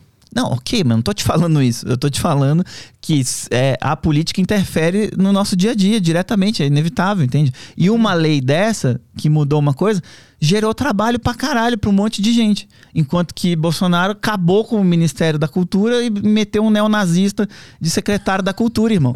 Entende a diferença da coisa? Isso, isso interfere no nosso mundo físico, real aqui, sacou? Tipo, nosso trabalho enquanto artista tá atrelado a, a esse sistema ou não. Então você pode falar, foda-se, sistema é uma, é uma enganação, eu não acredito. Sim, pode ser tudo isso. Mas querendo ou não, você tá nele, irmão. Não tem como escapar. Então se a gente tá nele, melhor a gente tentar fazer que fique menos pior. E eu acho que essa é uma lei que deixou bem menos pior e que uma galera trabalhou em função disso e nem sabe que é por causa da Dilma. O, o meu ponto, quando eu digo que eu não me importo com, com política, é aquele que eu te falei, que eu. eu é uma- é palhaçada, é uma- é uma brincadeira lá dos caras, dos grandes engravatados, é, é, em parceria com grandes bilionários que estão enganando. Pra mim, é, essa é a parada, então eu não vou é, desprender minha energia estudando Bolsonaro ou Lula, ou seja lá quem tiver disputando essa palhaçada.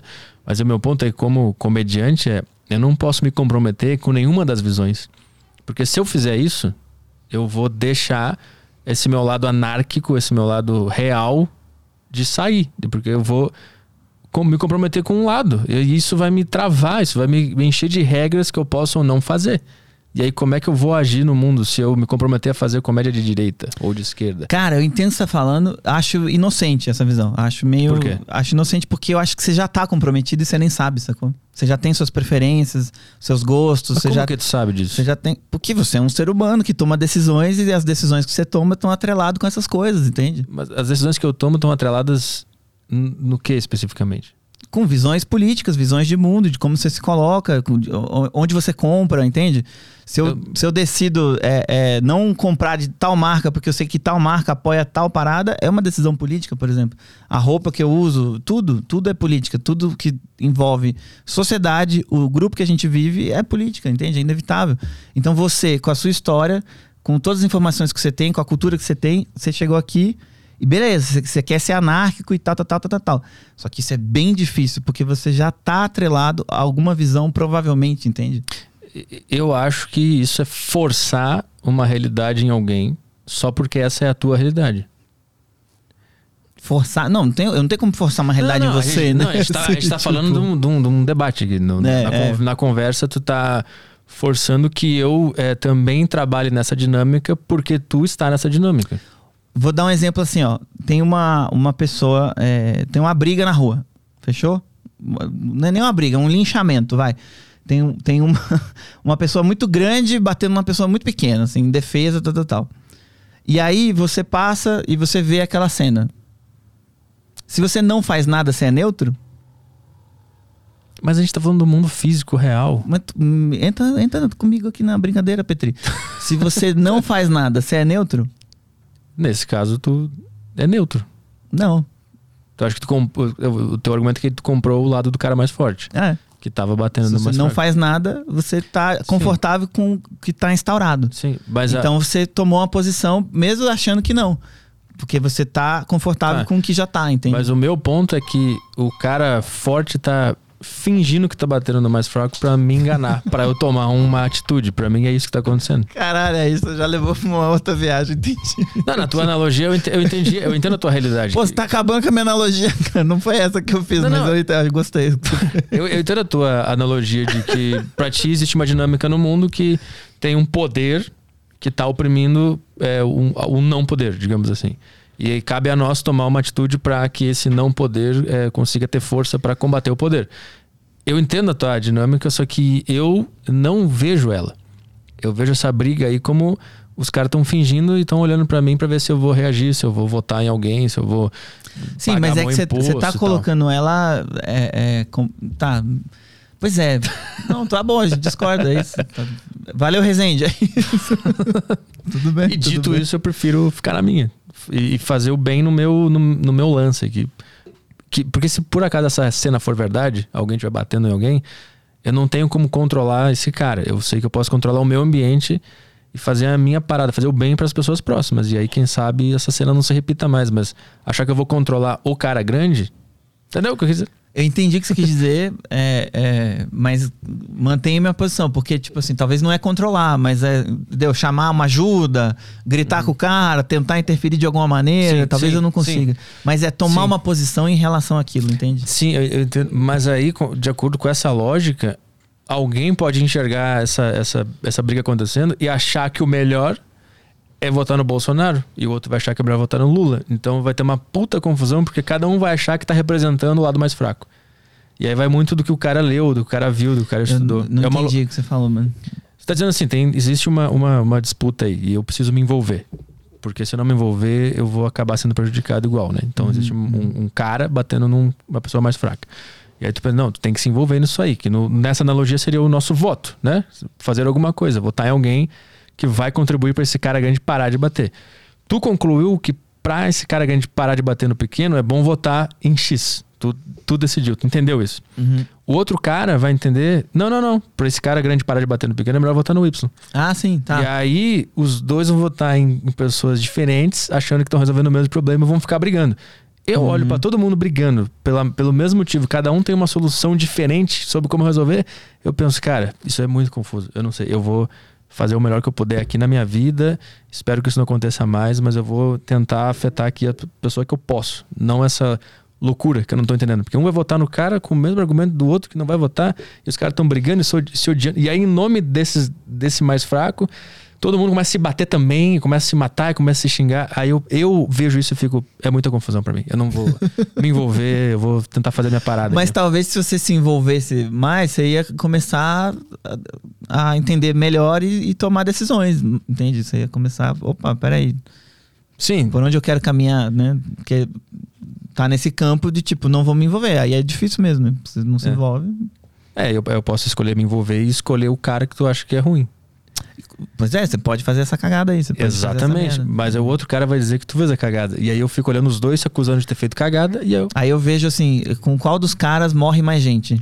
É, aí vocês vão argumentando. Aí, o outro cara ela vai falar, não, porque. Com qual dos caras morreu menos? Aí, então tá, é isso que eu vou, irmão. Não, eu, eu entendo isso, mas o meu ponto é vocês vão começar a argumentar, porque o outro cara vai ter um argumento pra desbancar o teu argumento, vai dizer, não, na verdade. Mas é outro cara isso." tá errado, outro cara é um burro do caralho. Como que a gente sabe? Tô brincando, pô. Eu não consigo é, é, solidificar isso e pensar, bom, é isso aqui. Porque o outro cara vai contra-argumentar. Mas esse- essa analogia que eu tava fazendo era só pra, pra falar assim, que não tem neutralidade, entendeu? Viu a situação lá, você falou, ah, não, não vou me meter. É uma decisão, é um posicionamento. É tipo, Eu entendi a analogia. você mantém, você mantém o que tá. Pra mim é isso. Toca mais aí? Bora. É, próxima pergunta aqui, vamos ver de quem é. É do hum, João Dani. Fala pessoal do estúdio, Fábio, boa tarde. Boa tarde. Usando uma analogia que vocês fizeram aí mais cedo com a seleção brasileira, né? Vocês acreditam que hoje a gente pode chamar a seleção de racista? Nós temos dois exemplos recentes aí, que é Gana e Tunísia, do que, que aconteceu. Que, que? E a gente sabe que costuma ser assim, né? Com outros países africanos também. É, desconsiderando tudo que os americanos falam, queria saber o que, que vocês acham disso. Você concorda, Fábio? Não sei o que. Seleção ser? A seleção ser racista? Eu não entendi. Algum eu, caso eu de vi racismo? antes essa pergunta, eu não entendi. Eu que sei que, que jogaram uma banana no jogo do Brasil. Hum. Rolou isso, que jogaram uma banana lá quando o Richardson fez o gol e tal, tal, tal. Onde foi esse jogo? Foi na França. É, e aí, é isso. Mais um caso de racismo em estádio que, né, essa merda toda semana acontece. Agora, eu não sei por que que ele tá falando que a seleção é racista. Isso eu não entendi. Entendi também. Bom, partir para a próxima aqui do Rafael. eh, Ele mandou, ele não mandou em áudio, tá em texto. Boa tarde a todos. Gostaria de saber se o Fábio acha que a música também tem o poder que o stand-up tem de perpetuar preconceitos. Por exemplo, o funk tem letras de sexo explícito com a mulher numa posição vulnerável. Você acha que esse tipo de música aumenta a quantidade de assédio? Se sim, acha que deveria banir esse tipo de música? Nossa, rolê bem complexo. No caso, é, o funk ele, ele tá ele, ele tá de novo atrelado à realidade, aquilo que eu tava falando, das piadas estarem atreladas a, ao, ao nosso contexto social. Então o funk ele mostra algo que, que já tá rolando ali, é uma expressão de algo que já é cultural daquela galera, daquela região e tudo mais.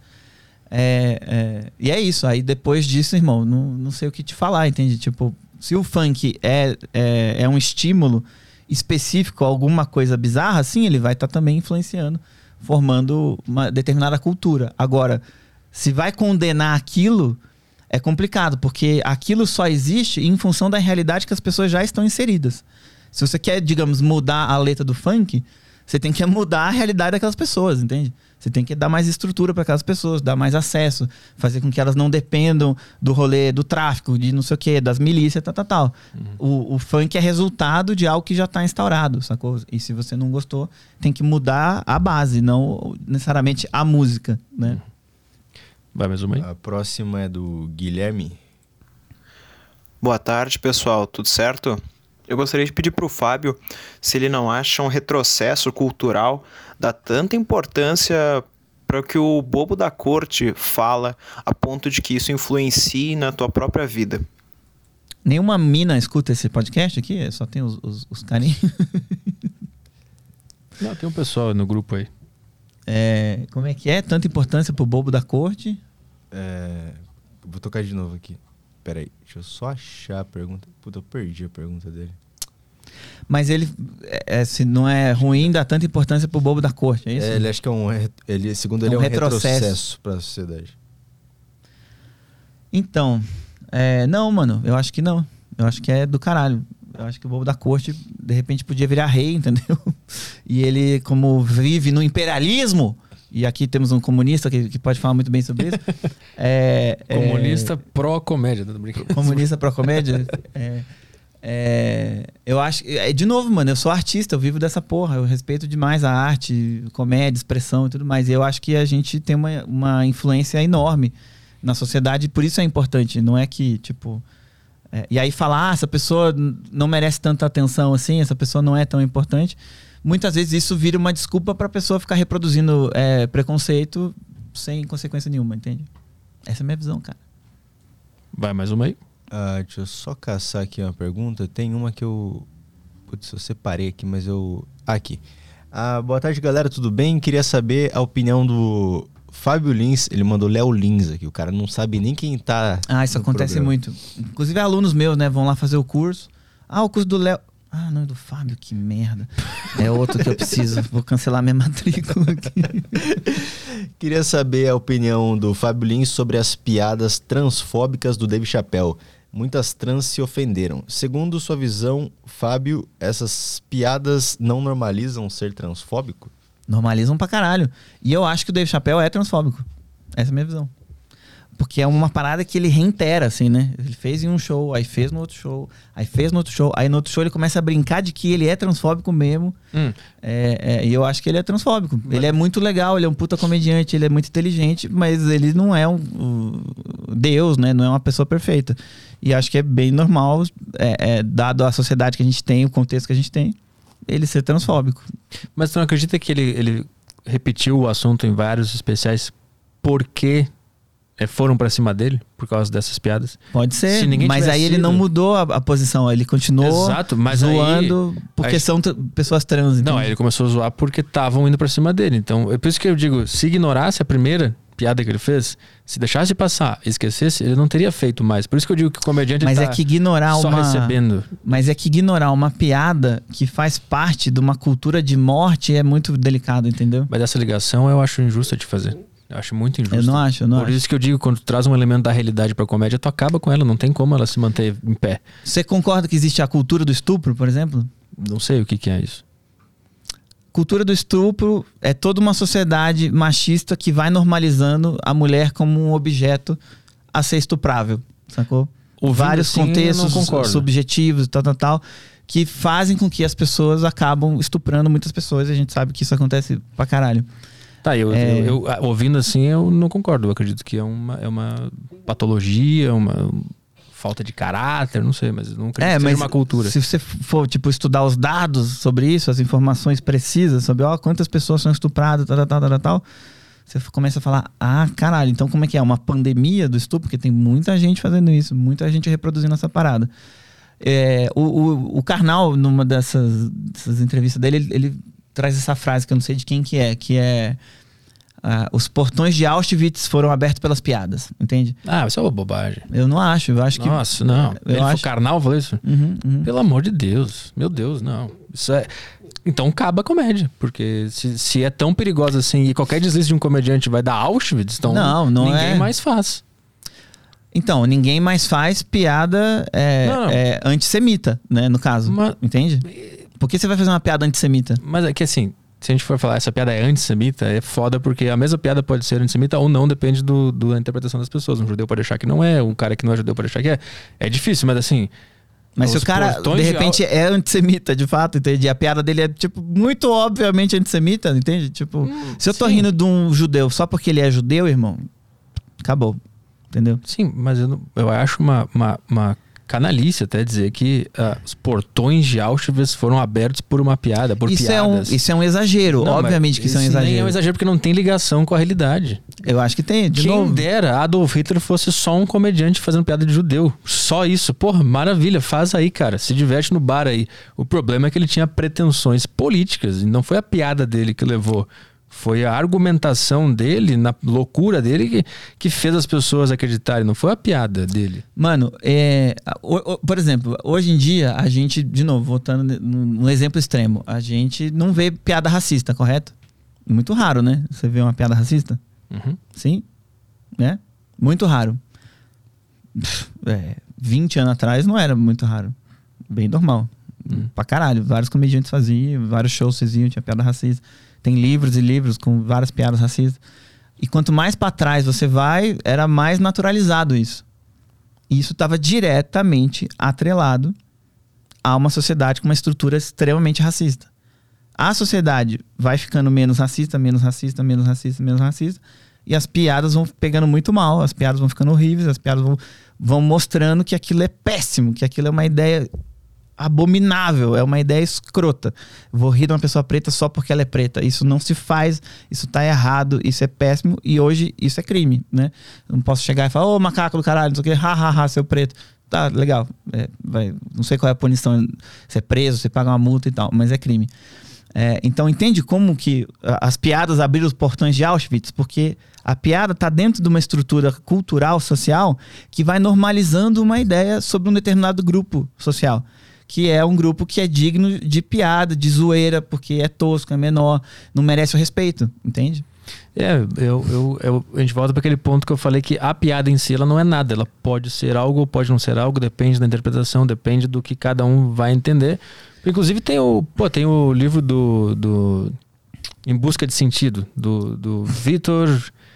Alguém me, me lembra o nome? Que é um, o cara Vitor Hugo. o cara que ficou lá é, num, num campo de concentração e tem um capítulo dele destinado a piadas Hum, não conheço. de judeus com judeus, Uhum, com a situação toda, as piadas que eles faziam entre eles sobre aquele, aquele problema, problema não, aquele crime que eles estavam passando. Sim, sim. Então aí tu vai dizer que essa piada ela contribuiu Não, Pra- aí, pra de novo, lugar de fala.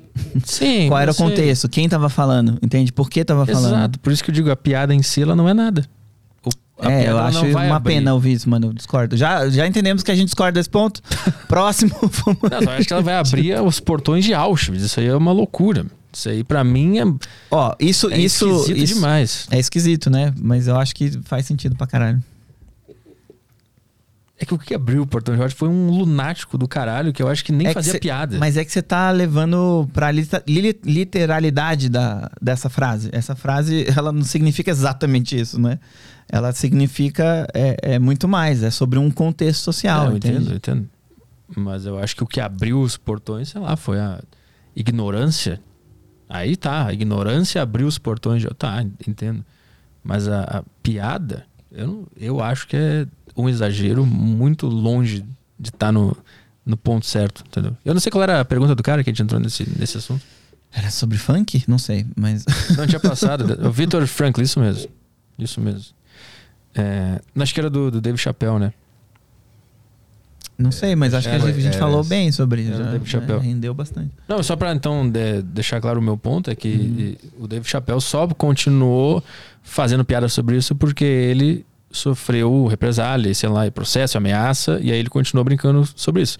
Se na primeira piada que ele fez fosse ignorado, provavelmente ele não ia voltar nesse assunto mais ao longo da carreira Entendi. dele. E eu acho que se ele não fosse um pouco transfóbico, ele nem faria essa piada. Entendi o teu ponto. É, eu acho que é isso. Vai- ah, bom, é, toca mais uma aí. Vou pegar do YouTube agora, porque as do Telegram já estão mais batidas, já foram coisas que foram faladas. Então. Mano, posso mijar? Claro, vai lá. Caralho, tá foda. manda ver. A gente vai. Improvisada aqui. Vamos. Vamos no freestyle, Petri? Faz uma piada antissemita aí, vamos ver. Qual que é a diferença entre o judeu. É, deixa eu ver aqui. Alguma mensagem bacana? Ah, é discussão, né? O pessoal tá brigando? Tá bastante aqui, tem bastante discussão. Estão brigando entre chat. eles? Ah, às vezes sim, às vezes não. A galera tá incomodada com a opinião do nosso convidado. Esse é o fato. Ah, normal. Cara, isso que a galera precisa entender. A, a- a mesma a mesma lógica que eu coloco no Dave Chappelle, que se a comunidade trans não tivesse feito nada e deixado passar, ele não teria feito mais piadas. É, para mim vale a mesma coisa com o Fábio Lins. Se a galera não pegar a pilha, não ficar braba, não chegar, não debater, simplesmente ignorar, acabou. É isso aí. Não, não vai dar mais problema nenhum. Minha visão. Problema nenhum não, mas tu não vai mais se estressar com isso, não vai mais. Sim, eu gosto da provocação que ele faz por, meio que por causa disso, porque eu sei que os caras vão ficar. Sim, eu, eu percebi que eu alcancei um nível de iluminação espiritual. Uma, uma iluminação espiritual muito grande aqui, vendo os comentários do chat. Que eu consigo me segurar aqui. Mas muitas pessoas não, então eu acho que eu tô na frente de muita gente. Sou melhor que todos vocês do chat aí. Pois é, é, É muito bom ouvir uma opinião diferente da minha e saber que eu fico quieto e ouço ela. Isso que a gente tava conversando aqui. Porque a galera do chat, eles ficam muito enfurecidos, eles precisam falar, eles precisam botar pra fora. E por, ah, por mas isso eles gosto. têm essa ferramenta aí, né? Mas é por isso que eu gosto de ti, cara, porque tu, tu causa essa. Tu causa Esse algum- ódio, né? Não é ódio, tu causa alguma coisa. Todo ódio que o cara sente é alguma coisa nele mesmo que tá, que tá esquisita ali. Possivelmente é atração sexual, irmão. Pode ser, pode ser, Freud diria isso. Possivelmente. Mas eu gosto do papel que tu, que tu faz, assim, pela reação das pessoas. Eu, eu acho interessante, porque tu deve, tu deve, não, tu tá falando alguma coisa que tá batendo nas pessoas. E elas estão tendo que se revirar pra explicar mais, melhor do que só. Ah, é só uma piada. Entendeu? Tu, Sim, tu sim, instiga sim. isso na, em mim, por exemplo. Uhum, Antes de conversar contigo no Vilela, eu, eu tinha um cardápio de argumentos, digamos assim. Depois que eu conversei contigo, tu me incentivou a procurar mais. E, Legal, e eu, legal. pra eu saber defender melhor meu ponto. Então, Uhum. eu gosto de, de ti por causa disso. Eu gosto da figura que tu, que tu representa pra essa discussão. Eu também gosto de mim, mano. Valeu. Parece o Regis Tadeu. Mas é. legal, sim, acho importante, né? E aí é, acho que também causa muita revolta, porque a gente não tem muito isso, alguém discordando dentro do stand-up, né? A galera é muito, Sim. muito unida, muito tal, tal, tal, não tá acostumada a receber crítica de dentro, né? Sim. E eu tô, tô aí nessa pegada mesmo. Tô- Bom, tem uma do YouTube aqui que eu peguei pra dar uma variada, que é do Chuck. Ah, o que o Fábio Lins acha dos shows como de shows como fritada? É piada sobre características o tempo todo. Chato. Porra, já fiz fritada lá com o Diogo Portugal no Multishow. É, de novo, valeu, Dilma. É. e, e eu acho do caralho a fritada, é, porque o, o- o jogo de detonação é, é, é igual, né? Assim, todo mundo vai lá, detona tal figura, Uhum. e no final a, a figura sai por cima, né? Ela, ela que termina detonando todo mundo e todo mundo é, fecha esse acordo de vamos se detonar. E esse é o acordo. Eu acho engraçado pra caralho. Tem umas fritadas que são muito engraçadas, né? Acho divertido. Vai mais aí. Pra fechar aqui, o YouTube tem uma do Luca Mendes. Ah, o Luca Mendes tá aí? Aham. Porra, um abraço. Porra! Luca? Grande Luca. Luca é terraplanista. Não, não dá abraço nele, não. Não. Tô brincando. Gostaria de fazer uma pergunta pra agregar o debate. Boa. Qual é o limite do humor?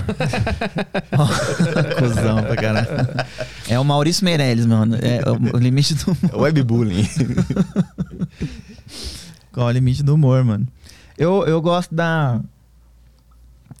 Da resposta do Adnei lá, mas a gente vai voltar no mesmo debate no, da lei, né? Da lei. Ah, é a lei? É, a gente poderia discutir a Pode lei ser. especificamente. A né? lei especificamente, né? Que eu acho que tá completamente equivocada, subjetiva e deixa aberto a pegar qualquer um. Inclusive tu. Se um dia eles quiserem dar uma, uma brecha ali, eles te pegam também. Ah, é possível, total, é possível. Isso é uma pena que isso aconteça.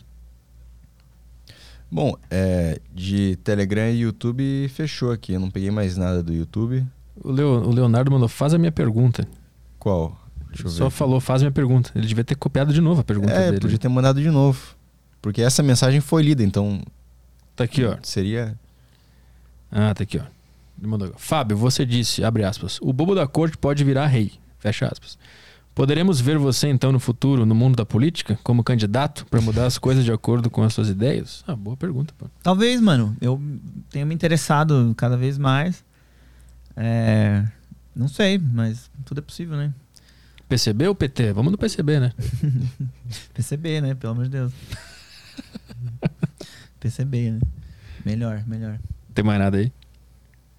Hum, fechou. Quer divulgar teu, tuas redes sociais, teu show? Esquerdista Show. Acho que não é bem o público aqui. Acho que Não, cara, tem de tudo aqui. tem de tudo. Tem de tudo. Ó, é, amanhã, hein? É, Esquerdista Show, 21 horas, no espaço 155, que é um espaço muito legal, fica ali é, perto da Praça da República, tá? Ali com a Rego Freitas e uma ruazinha, uma ruazinha.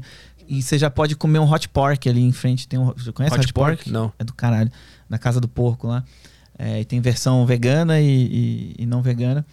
É bem gostoso. Tem uma sorveteria da cidade ali do lado muito bom. E aí o espaço 155 vai rolar o show lá às 21 horas. Os ingressos estão no Simpla, tá bom? Se você quiser, venha. É, e é isso, é um show que é tipo pensado para um, um nicho. É um show pensado para uma galera que é progressista, esquerdista, não sei o quê. Então, se você não é, o show vai ser bem chato para você, assim, vai ser bem paia, vai ficar irritado ou vai querer ir lá para causar. E eu que sou neutro, vou gostar? Talvez você ria de umas coisas, não ria de outras, né? Quantos comediantes fazem lá? A gente tem um rodízio, mano, mas amanhã vai, vai ter uma galerinha. Vai ter a Marcela, vai ter o Weber, vai ter Rô, que falei aqui, né, de, de Rô Vicente. Vai ter a, a Lisa, vai, vai cantar uma música.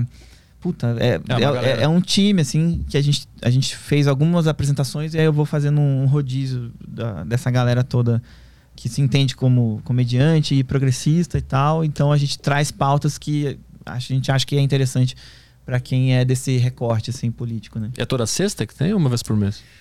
Na real vai ser esse show amanhã pontual. Eu não sei agora o que mais quando Ah, que a tá. gente volta. A gente fez uma temporada agora, é, foram foi um mês direto, que terminou lá no Barbichas.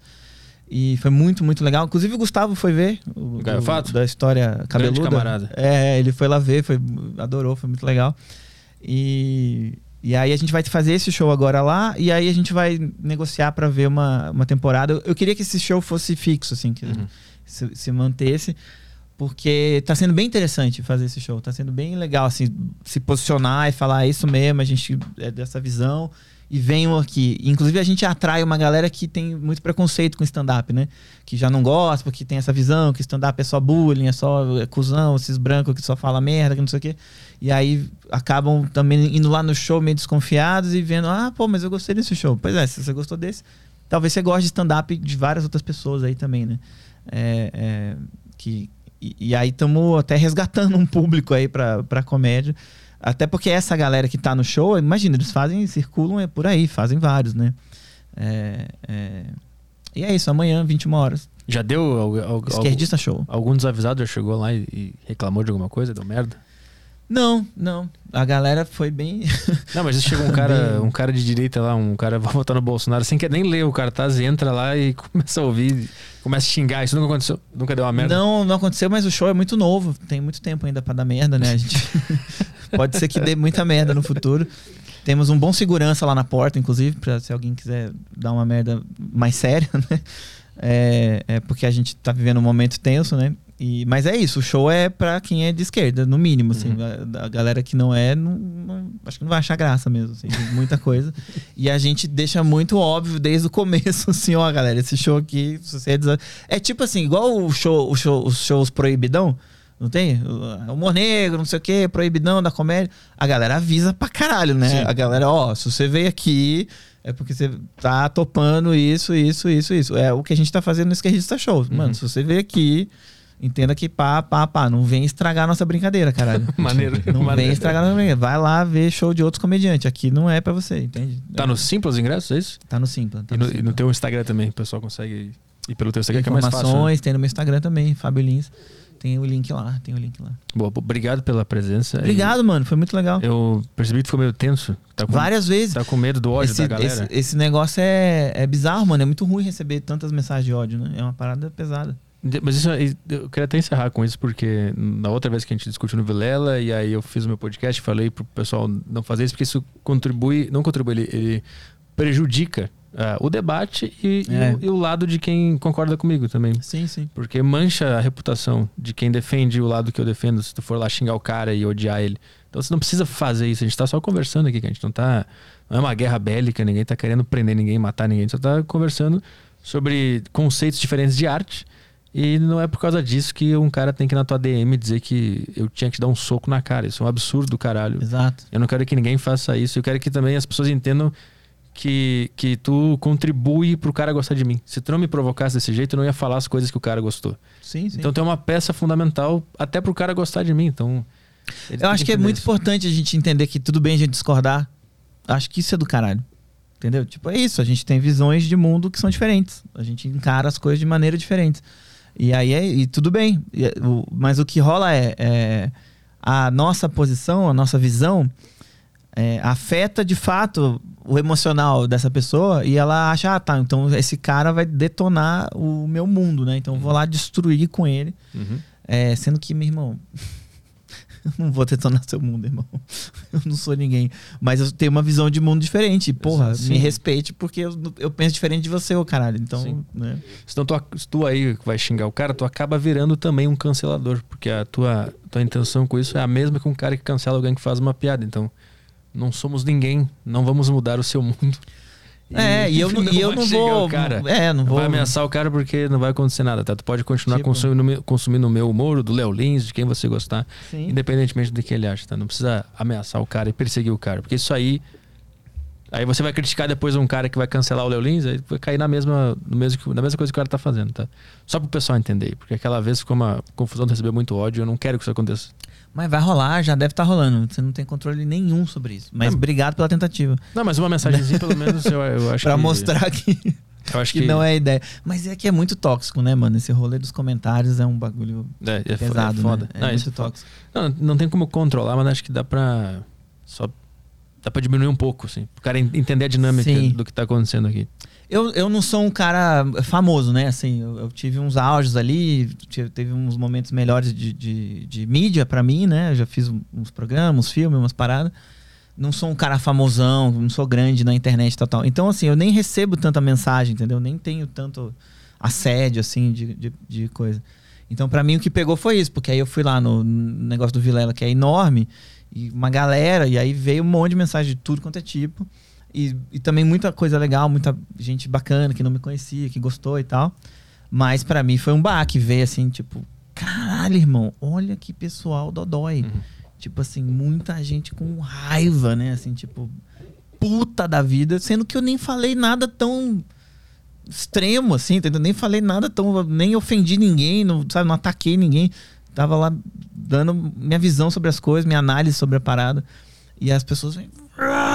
Tipo, é muita ignorância, assim. E tu, tu fica mal quando isso, quando isso aconteceu? Tu ficou mal? Eu fiquei mal pra caralho, fiquei super mal, fiquei detonadaço, fiquei zoado, assim. É, no primeiro dia eu comecei a achar graça, né? Falei, ah, engraçado, tá, tá, tá. Os caras falando- Mas aí quando é mais mensagem, mais mensagem, mais mensagem, mais mensagem, eu falei, mano do céu, olha que merda.